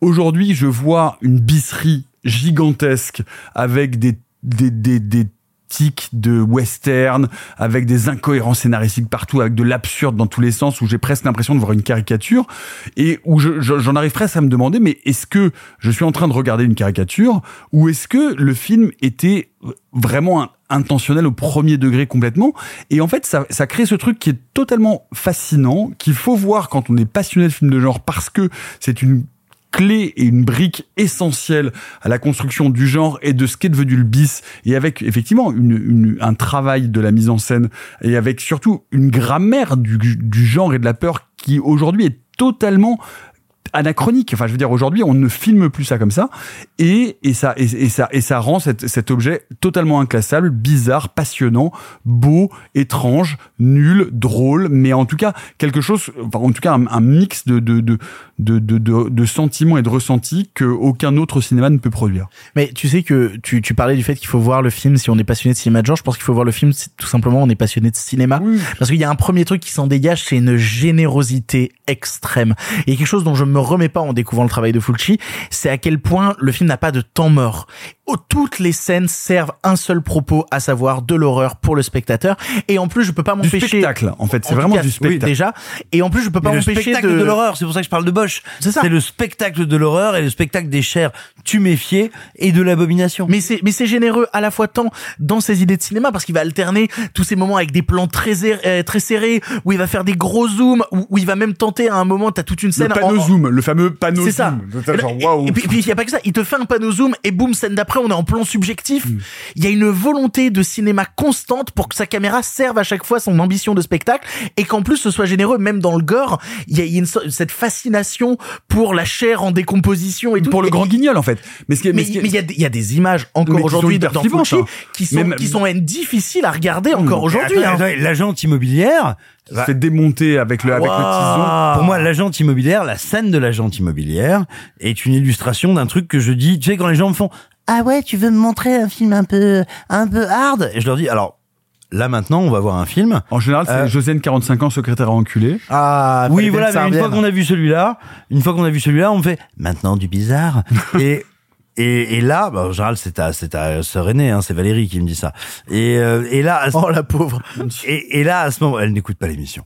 Et, et là, à ce moment-là, si tu veux, je lui dis, bah tiens, je peux te présenter un film dans lequel les scènes commencent où il y a des acteurs et à la fin, c'est du sheba. C'est de la pâté pour chat. Non, mais ce que je veux dire, c'est que pour, pour, pour, pour les auditrices et auditeurs qui sont un peu plus jeunes et qui ont l'habitude du cinéma d'horreur tel qu'il est aujourd'hui produit, raconté de la façon dont on génère de la peur, Fulci, ça peut paraître comme vraiment du bis extrême à la frontière de la caricature. Oui, mais on, est, sauf on que- est dans le train sauf- fantôme. Oui, c'est on ça est dans qui le est train fantôme. passionnant. Et sauf qu'à l'origine, on est dans une envie de cinéma. C'est-à-dire qu'on est, en- on est dans une envie de casser les codes et de raconter l'horreur et de la filmer différemment. Et c'est du premier degré et ça n'est pas du bis. Enfin, c'est du bis, si. C'est évidemment du bis. Mais je veux dire, ça n'est pas goguenard et ça n'est pas, du- ça n'est pas du gag. en pas fait. une blague. C'est pas une blague. Oui, oui, mais pour le coup, euh, tu parlais du fait que euh, le film peut désarçonner quand on connaît les codes de l'horreur moderne. Moi, je peux pas m'empêcher, en voyant par exemple, ne serait-ce que La Maison près du cimetière, de voir les influences qu'il a eues sur des auteurs plus récents. Parce que quand je vois La Maison près du cimetière, je pense au travail de James Wan et je vois ce que James Wan a bouffé de Fulci et a recraché ensuite. Quand je vois la créature finale, alors qui est sur l'affiche, hein, de c'est pas spoilé que de parler de la créature finale de La Maison près du cimetière. Non, puis même, tu la vois dans des visions très tôt dans le film. Oui. C'est le docteur Freud. Oui, mais Hmm. cette Freudstein. Freudstein, Oui, pardon. mais cette créature, c'est Oogie Boogie. C'est littéralement Oogie Boogie. Cette créature qui est faite d'une sorte de tissu que quand tu arraches le tissu, il y a que des insectes qui s'en dégagent. C'est Bah, Tim Burton l'a vu, bien sûr. mais évidemment que Tim Burton a bouffé du Fulci, l'a respecté et l'a Et recraché à sa manière. enfin, tu sais, Ah, le, mais le évidemment. panneau, le panneau zoom, il vient de là. hein. Mais oui. Je vais vous dire un truc tout bête. Vous savez, cette idée que nous avons tous reçue, alors, est-ce qu'on l'a reçue par un dessin animé, par euh, un livre? Peu importe. Par un film? Peu importe. Cette idée que, dans le noir, les yeux de la créature brillent. Aujourd'hui, nous, les films qu'on peut recevoir comme adultes vont jouer de ça pour un gag, pour une surprise, pour un contretemps, littéralement pour une rupture de ton. C'est un des seuls films qui le joue au premier degré. C'est-à-dire qu'un... Oh, L'exorciste euh, date de 73, euh, c'est quand Oui. même 8 ans avant, il le jouait déjà, ce Oui, truc-là. bien sûr, mais bah voilà, bah, deux films. Oui, mais, tu- mais tu vois qu'il y a quand même une connexion Non, ce que je veux dire, entre c'est rare. la manière dont c'est utilisé dans l'exorciste et la manière dont c'est utilisé dans la maison près du cimetière. Absolument. Ce que je veux dire, c'est que c'est quelque chose de rare. Un film qui ose utiliser cette iconographie, à la fois cette pureté, ce surréalisme, et en même temps ce délire total quand il s'agit de faire souffrir les personnages. C'est-à-dire, à un moment, te montrer un individu dans le noir, et tout d'un coup des yeux s'allument. Et te dire, sans aucun effet hein, de plus que ça, te dire, il y a des yeux dans le noir. Et le film, à ce moment-là, est dans un effet d'économie que je trouve incroyable. Et à côté de ça, une des grandes forces de Fulci, et c'est là où se joue son rapport au grand guignol et à l'obscénité, c'est sur la dilatation des scènes. Il y a une scène dans laquelle, honnêtement, ce que je vous dis n'est pas un spoiler, parce que c'est pas du tout, on va dire, euh, sur le papier, une, une, une articulation narrative importante. Une chauve-souris arrive. Une chauve-souris arrive et elle mord la main d'un personnage dans n'importe quel film aujourd'hui, ça dure 15 secondes. Ah, la chauve-souris est là, un petit jumpscare, oh, c'est affreux, oh, elle m'a fait un peu saigner. Cette scène doit durer quoi? 3, 4 minutes. Une chauve-souris dont on voit que c'est un, je veux dire, que c'est un objet, un artefact d'effets spéciaux un peu pourri. Qu'il arrête pas de poignarder pour Ouais. essayer de l'enlever. C'est du- c'est Ouais. du grand Ah. guignol en fait. Mais le, truc, dure. c'est Mais que attends, c'est du en grand fait, guignol. au oui, sens mais si tu veux aller plus loin, théâtre. Si tu veux aller plus loin que ça, il faut citer euh, la scène avec les araignées dans l'au-delà. Hein. Oui, Parce qu'en termes de faire durer la créature qui vient bouffer un truc, la scène des araignées dans l'au-delà, c'est Mais vraiment long. Mais parce que crado. Vise à quelque chose qui est assez proche d'ailleurs de ce que fait aussi Dali et Borges, qui est je tords, je tends, je détends et je transforme à un point où on arrive à la poésie et à la folie. Mais alors, toi, Arthur, tu découvrais Fulci euh, Ouais. pour cette émission. Je t'ai senti un peu désarçonné par le visionnage du film. Ouais, désarçonné parce qu'effectivement, j- déjà, j'ai pas les armes pour comprendre son cinéma. Euh, Là, vous me donnez plein de clés et c'est super parce que je commence à comprendre des choses que j'ai vues et que j'ai pas très bien compris. Euh, je suis pas sûr que ce soit la meilleure porte d'entrée, en fait. Ah, je, je, je sais pas. si c'est le meilleur moyen de découvrir un peu son style, son cinéma, sa manière de faire, ou alors si, mais on peut pas s'arrêter à celui-là. Je pense qu'il faut aller Non, plus loin. Il faut y aller, il faut en- au-delà. En, en- en tout- en tout cas, pour moi, c'est la première marche qui te donne envie de gravir l'escalier. Parce- Et parce que justement, la, la maison près du cimetière a ce côté justement, je parlais de train fantôme, euh, de sorte d'unitaire qui te permet de comprendre plein de codes d'un coup, plein d'envies d'un type, sachant qu'en plus je trouve que là où euh, l'au-delà par exemple a cette mise en scène de grands films où il va tenter des grands effets de style, où il te fait toute cette scène d'intro en Louisiane, Ah, où t'es vraiment chez Lynch. oui, où, où il va invoquer certains codes de cinéma. Là, c'est une vraie bisserie avec la volonté de la bisserie et la vraie volonté d'en donner toujours plus. Donc pour moi, justement, quand je regarde la maison près du cimetière, j'ai l'impression d'être devant un immense buffet où je pourrais pas tout bouffer d'un coup, mais Oui, putain, je me dis qu'il y a sûrement à bouffer ailleurs. Mais en fait, ce qui est intéressant dans tout ça, c'est qu'il y a plein de moments où moi, euh, jeune cinéphile qui découvre euh, Fulci à travers ce film, il y a des moments où je me dis, Un jeune. ouais, ça va euh, quand même, 29. Oui, euh, ne, ne joue pas assez avec moi, sinon on va se casser la gueule. Euh, Non, c'est juste la taille de sa bite. Ah Oui, pardon. Euh, il y a un moment, il y a un moment où effectivement, des fois, je regarde les choses et je me dis, est-ce que c'est du Vivement premier, est-ce que c'est du second degré, est-ce que je suis censé prendre ça comme un effet horrifique pur, ou est-ce que c'est Ah, censé il n'y a aucun rebondir second Et en degré. fait, je ne- bah tu vois, le- moi par exemple, la scène de la chauve-souris, je l'ai trouvé un peu longue. Mais bien sûr, non mais Arthur c'est a ça qui est gênant. Non mais c'est- non mais Simon, Arthur a absolument raison. C'est ce qui est intéressant dans ce que dit Arthur, c'est que quand tu le reçois aujourd'hui sans sans avoir euh, vécu l'époque VHS etc, tu vois que du bis énorme avec des clichés de bis et où tu te dis mon Dieu mais c'est une, c'est une caricature. Mais c'est ça qui est passionnant, c'est une Or, en temporalité fait- qui est différente. Or, en fait, c'est lui qui fixe ces codes-là. Sauf que à l'époque, il pense, enfin, en tout cas, son, son intention est vraiment du premier degré et de créer une cinémato- enfin, une cinématographie nouvelle et différente et donc de transformer le rapport à l'horreur dans l'ultra gore et dans le, le, le- enfin, et en cassant tous les codes du cinéma institutionnel classique, tu et vois. pourtant, vous, vous y connaissez mieux que moi, mais j'ai l'impression que c'est quand même très inspiré comme cinéma aussi, qui va puiser dans, alors, je sais pas, hein, je dis ce qui me vient en tête, mais tu vois, de Amityville, dans,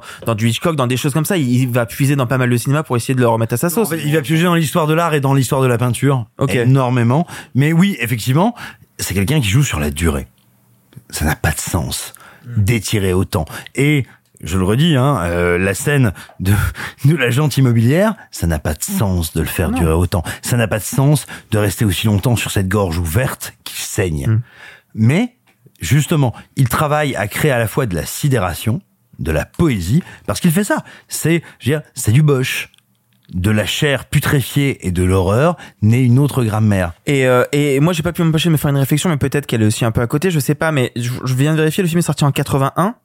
C'est donc la même année que Maniac. Shining. Que Maniac. Et que l'au-delà, il sort l'au-delà et la maison près du cimetière Ouais, la même année. Je voulais faire un parallèle avec Shining parce que c'est l'histoire d'une famille qui emménage dans un truc hanté où t'as un gamin qui a des hallucinations et enfin il y a un parallèle que je pense qui se fait évident entre les deux et pour le coup les deux ont une manière d'aborder l'horreur mais radicalement différente. C'est pas du tout, du tout, du tout, du tout. Bah, c'est pas la même économie, projet. c'est pas la même envie, c'est pas c'est- même pas le même projet. C'est-à-dire que, c'est-à-dire que le, le, le c'est- enfin, je veux dire, Fulci, il est aussi l'héritier de toute une scène cinématographique italienne, du giallo et de, de, de, de travaille l'excès. dans son économie. de- on lui de- donne un scénario, Oui. on lui donne un truc, et puis, il doit non, y mais- aller. et puis de, de, de la volonté de choquer et de casser en fait tout ce qui constitue la grammaire narrative classique de, de, de- des grands jalons du film d'horreur. Mais pour, pour le coup, tu parlais, je sais pas si c'est la meilleure porte d'entrée.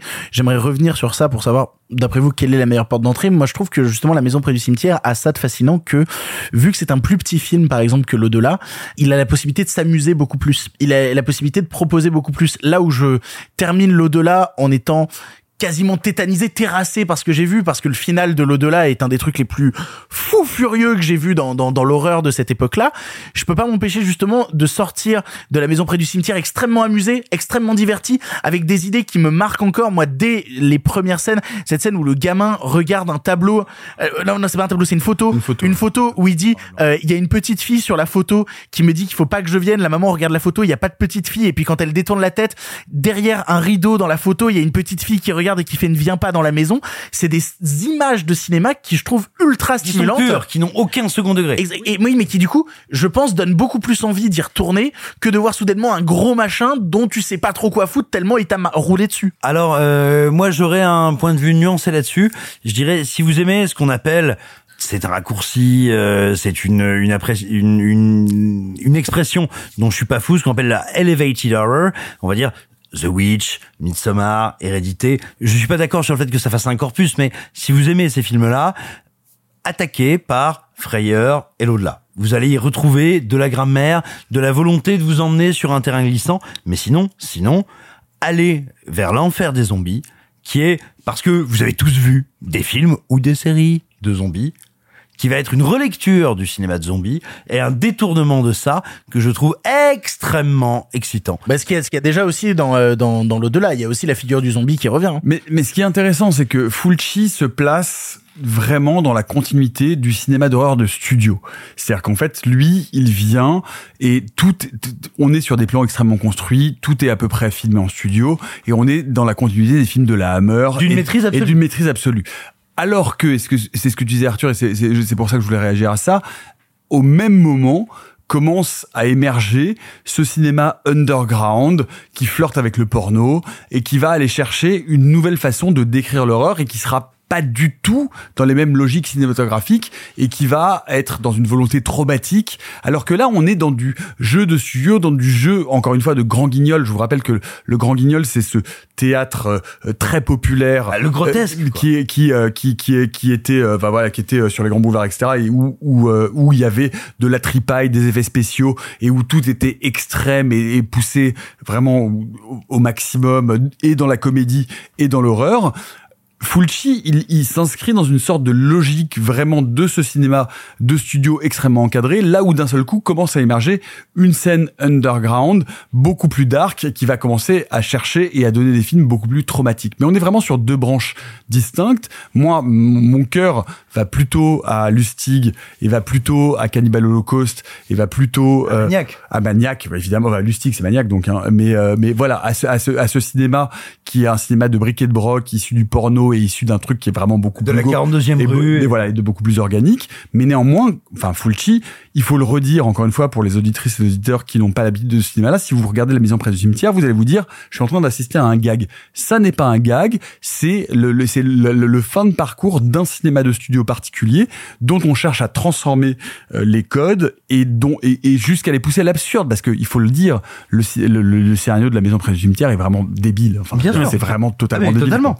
Mais, mais tu vois, Nicolas, tu disais un truc sur le fait qu'il venait du Diallo et justement, moi, je m'étais mis de côté des films que j'avais envie de voir de lui. Et il y en a un dont vous, vous avez pas encore parlé, mais qui pourtant m'avait l'air assez intéressant. C'est La Longue Nuit de l'Exorcisme. Oui, c'est une merveille. Ouais, pour le coup, je me l'étais mis de côté celui-là. Alors, c'est une merveille absolue, mais qui est d'un genre assez différent, euh, qui s'approche plus de Bava, qui est, bah, C'est un Diallo celui-là aussi, non? euh, non, non, on Pas peut pas vraiment? dire que c'est un dialogue. On pourrait dire que, euh, oh là là, c'est, on est sur du, la réinterprétation du gothique amérien par les Italiens. Est-ce qu'il y a un truc qui se fait, euh, qui se fait à l'époque? Mais non, c'est pas du dialogue. Mais c'est un très très grand film, la, la longue nuit de l'exorcisme. Non, peut-être une dernière chose à dire qui est intéressante parce que euh, vous qui nous écoutez, qui n'auriez pas vu du Fulci, vous pouvez vous dire, ouais, ok, d'accord, donc c'est intéressant formellement, mais c'est un peu le bordel. Une chose à savoir, si c'est un sujet qui vous intéresse, il y a un travail des effets spéciaux chez Fulci qui est un de l'horreur et du gore. Et du gore. Vous voulez voir ce que c'est par rapport à aujourd'hui?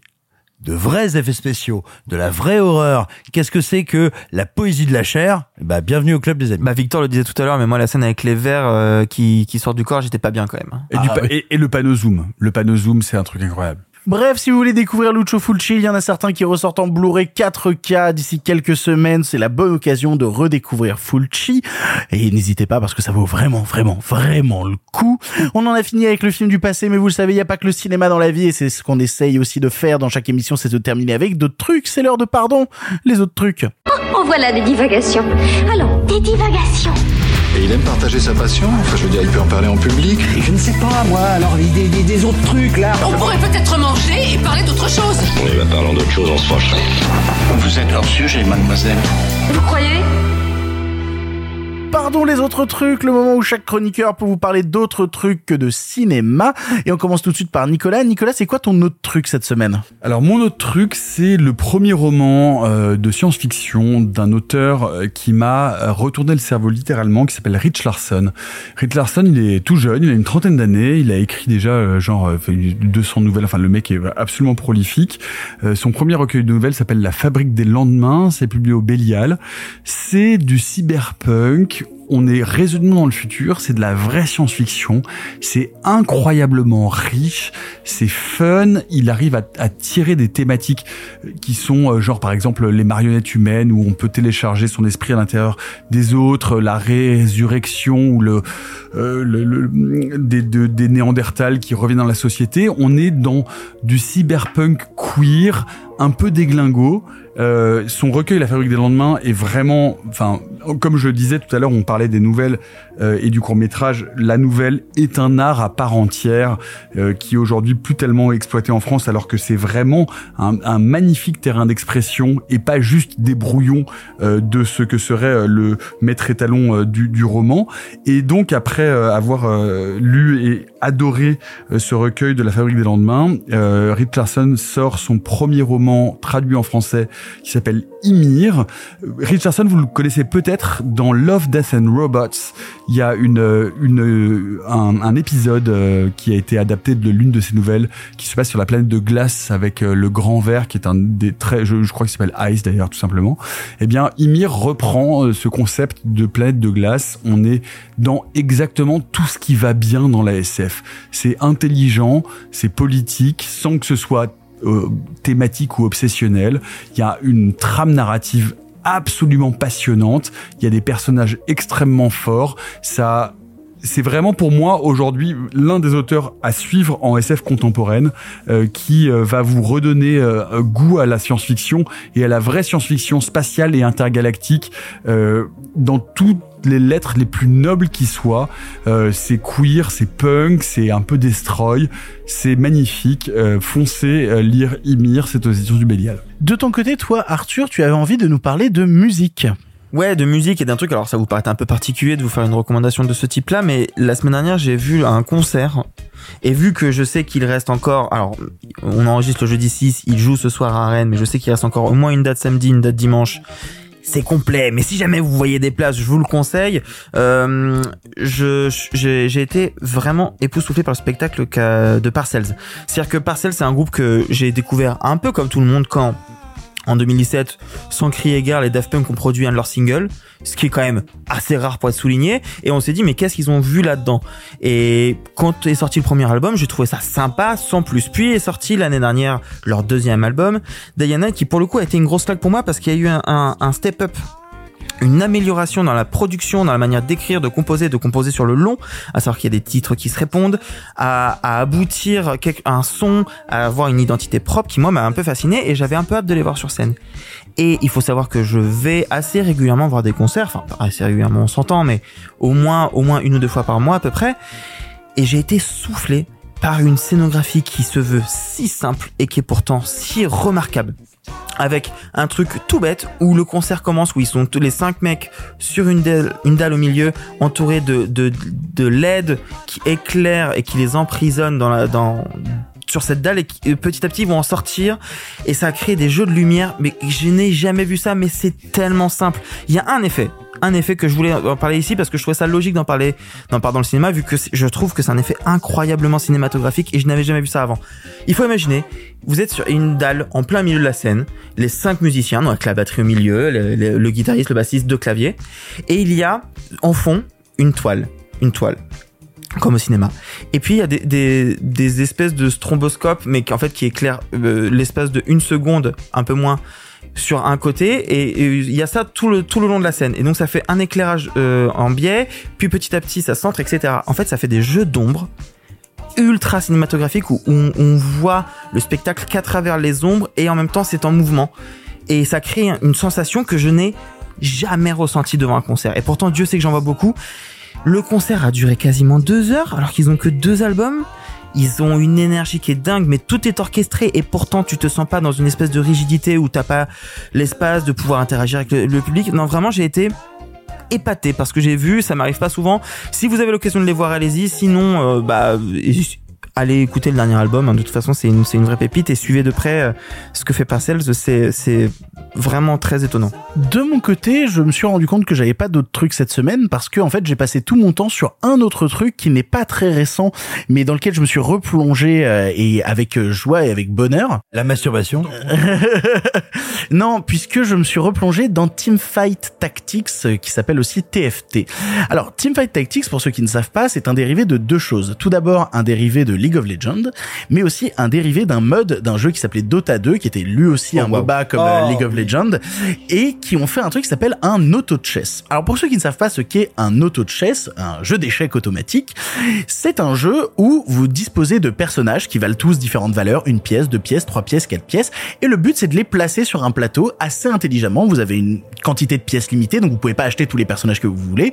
Vous devez acheter ceux que vous voulez, leur attribuer les objets que vous pensez être les bons pour les placer sur une map composée de plein de carrés pour faire en sorte que quand un adversaire qui est en ligne apparaît face à vous, eh ben vous ayez la bonne combinaison de personnages, sachant que chaque personnage a ses propres caractéristiques, combattant, guerrier, mage, etc. Quand t'as trois mages ensemble, eh ben ils font un truc en plus. Quand t'as deux combattants, eh ben ils font un truc en plus. Et ben du coup, il faut réussir à avoir assez d'intelligence pour trouver des compositions de personnages qui se tiennent les unes avec les autres et qui vont permettre de casser la gueule à l'adversaire en face pour en ayant une meilleure composition que le sien.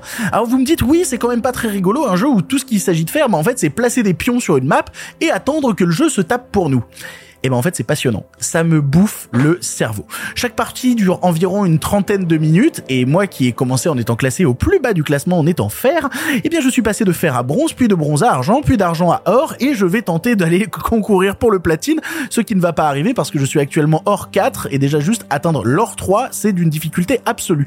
Le jeu est passionnant, chronophage, est disponible sur PC, sur Mac, sur Android, sur iOS, c'est totalement gratuit comme l'était League of Legends, il y a même pas de microtransactions si ce n'est pour acheter des choses cosmétiques si vous avez envie de donner du pognon à Riot, vous le faites comme vous voulez c'est un pur plaisir juste de euh, mind game. Vraiment, c'est juste ça. C'est que du mental, que de la réflexion pour avoir des personnages qui se qui se complètent bien. Avec, en plus, on a huit objets disponibles et les huit objets, quand tu en combines deux ensemble, ça te donne un objet supplémentaire. Donc ça donne des combinaisons d'objets qui ont tous des attributs totalement différents. C'est passionnant. Ça me bouffe ma vie. Je ne peux Là, vous voyez, on va terminer d'enregistrer cette émission et pendant que je serai en train de mixer les pistes en automatique, je vais me faire une partie de TFT parce que j'en ai besoin, parce que je suis addict. Vraiment, ce, jeu me rend heureux et à la différence d'un League of Legends qui demande d'être actif en permanence, c'est un jeu qui peut se faire en semi-passif, mais en ayant toujours une réflexion dans l'esprit de comment est-ce que je peux réussir à créer des combinaisons qui sont passionnantes. Si vous avez besoin de ça, si vous avez besoin de cases à remplir dans votre cerveau, de petites combinaisons à créer,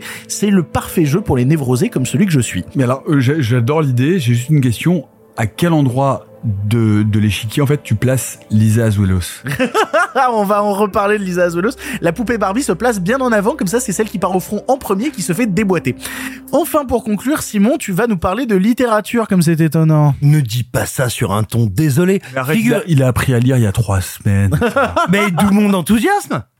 Figurez-vous, figurez-vous, figurez-vous, mine de rien, que Annie Ernaux a eu le prix Nobel de littérature. Et alors, s'il y a bien un prix international dont on peut bien dire qu'il n'est pas galvaudé, c'est bien le prix Nobel. Lisez donc du Annie Ernaux. Je ne vais pas prétendre vous en faire une petite exégète maintenant, parce que ça fait bien 5-6 ans que je ne suis pas plongé dans dans le glaive terriblement violent et sublime de sa littérature. Néanmoins, vous savez quoi? On en a beaucoup parlé ici. Lisez l'événement. Lisez l'événement. Pourquoi? Parce que si je suis le premier à attaquer ce qui n'a pas d'imaginaire et ce qui fait de l'autofiction, quand l'autofiction fait fait de la sociologie comme elle le fait, c'est sublime. Mais là, ce dont je vais vous parler, c'est La Maison Cruelle d'Éric Rondepierre. Éric Rondepierre, c'est un photographe et plasticien. Il fait un peu de fiction, il en a écrit un petit peu, mais ça n'est pas un historien. La Maison Cruelle, c'est quoi?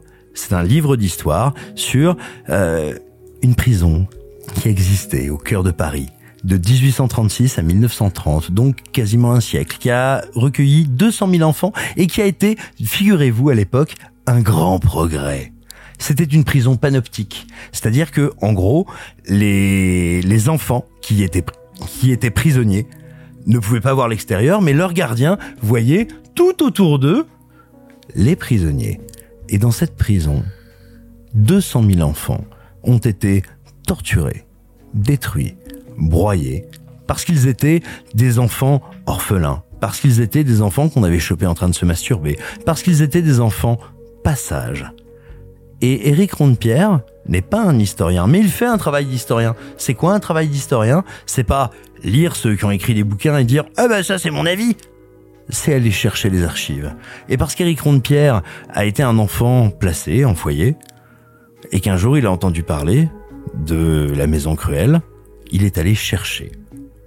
Et ce qui est fascinant, c'est que c'est un livre de 250 pages, un traité d'histoire absolument passionnant, merveilleusement écrit, d'une poésie sans nom, et surtout, écrit par quelqu'un pour qui ça compte pour qui ça veut dire quelque chose de rameuter la mémoire de cette maison au cœur de Paris qui a été conçue comme un immense progrès dans l'emprisonnement, qui a eu une énorme influence dans ce que sont les prisons aujourd'hui. Et vous savez à quoi est-ce qu'on mesure l'abomination que ça a été? Au fait qu'on l'a tous oublié et que tout le monde l'a caché. La Maison Cruelle d'Éric Rondepierre, c'est un texte fondamental. Il faut absolument le lire. C'est gigantesque. Annie Arnaud, juste un tout petit mot. Mémoire de fille, moi c'est le dernier que j'ai lu et c'est à chaque fois toujours bouleversant. Foncez, allez-y. Merci les chroniqueurs pour vos autres trucs. C'est ainsi que se termine ce 108e épisode de Pardon le cinéma. Ça a été une belle aventure, beaucoup de cinéma français cette semaine, beaucoup de choses où on a été pas content. Histoire de conclure cette émission, j'aimerais que tout le monde en un mot me dise que ça vous évoque parce que on a une grosse photo de Lisa Azuelos avec sa poupée Barbie qui trône. Je suis vraiment content de vous avoir apporté cette information ce soir. Voilà, Sachez-le. ah, tout le monde en un mot ce que vous évoque cette photo de Lisa Azuelos avec sa poupée Barbie Arthur? Désespoir. Très bien, Nicolas? Consternation. Prolapsus. Ok, formidable. Je remercie tous les gens autour de cette table d'avoir participé à l'émission. Merci beaucoup Arthur. Merci, beaucoup Nicolas. Merci Victor ravi d'avoir été avec vous. Et merci beaucoup Simon. À quoi? Qu'est-ce qui L'émission a commencé? Oui, tout à fait. Euh, on se retrouve la semaine prochaine pour un nouvel épisode de Pardon le cinéma et Sophie sera de retour. Mon dieu, ça va faire du bien. Beaucoup moins de mecs autour de cette table et enfin. Oui, enfin, je peux faire Sophie aussi si vous voulez la prochaine fois. il y aura- non, hors de question. On a Eh besoin bien, de l'après. c'était un cancel de Nicolas Martin, la dernière fois qu'il participait à cette émission. C'était un plaisir que ce soit ta deuxième et ta dernière, du coup. On se retrouve la semaine prochaine pour un nouvel épisode. Sur ce, salut, salut les copains. Arrêtez, j'en suis fini.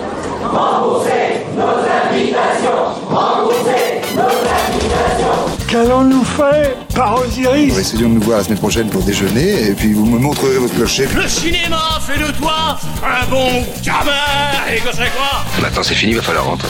Je vais aller me faire une toile. Ok, amusez-vous bien tous les deux. Bon, ça j'y compte. Bonne soirée. Merci. Have a great evening.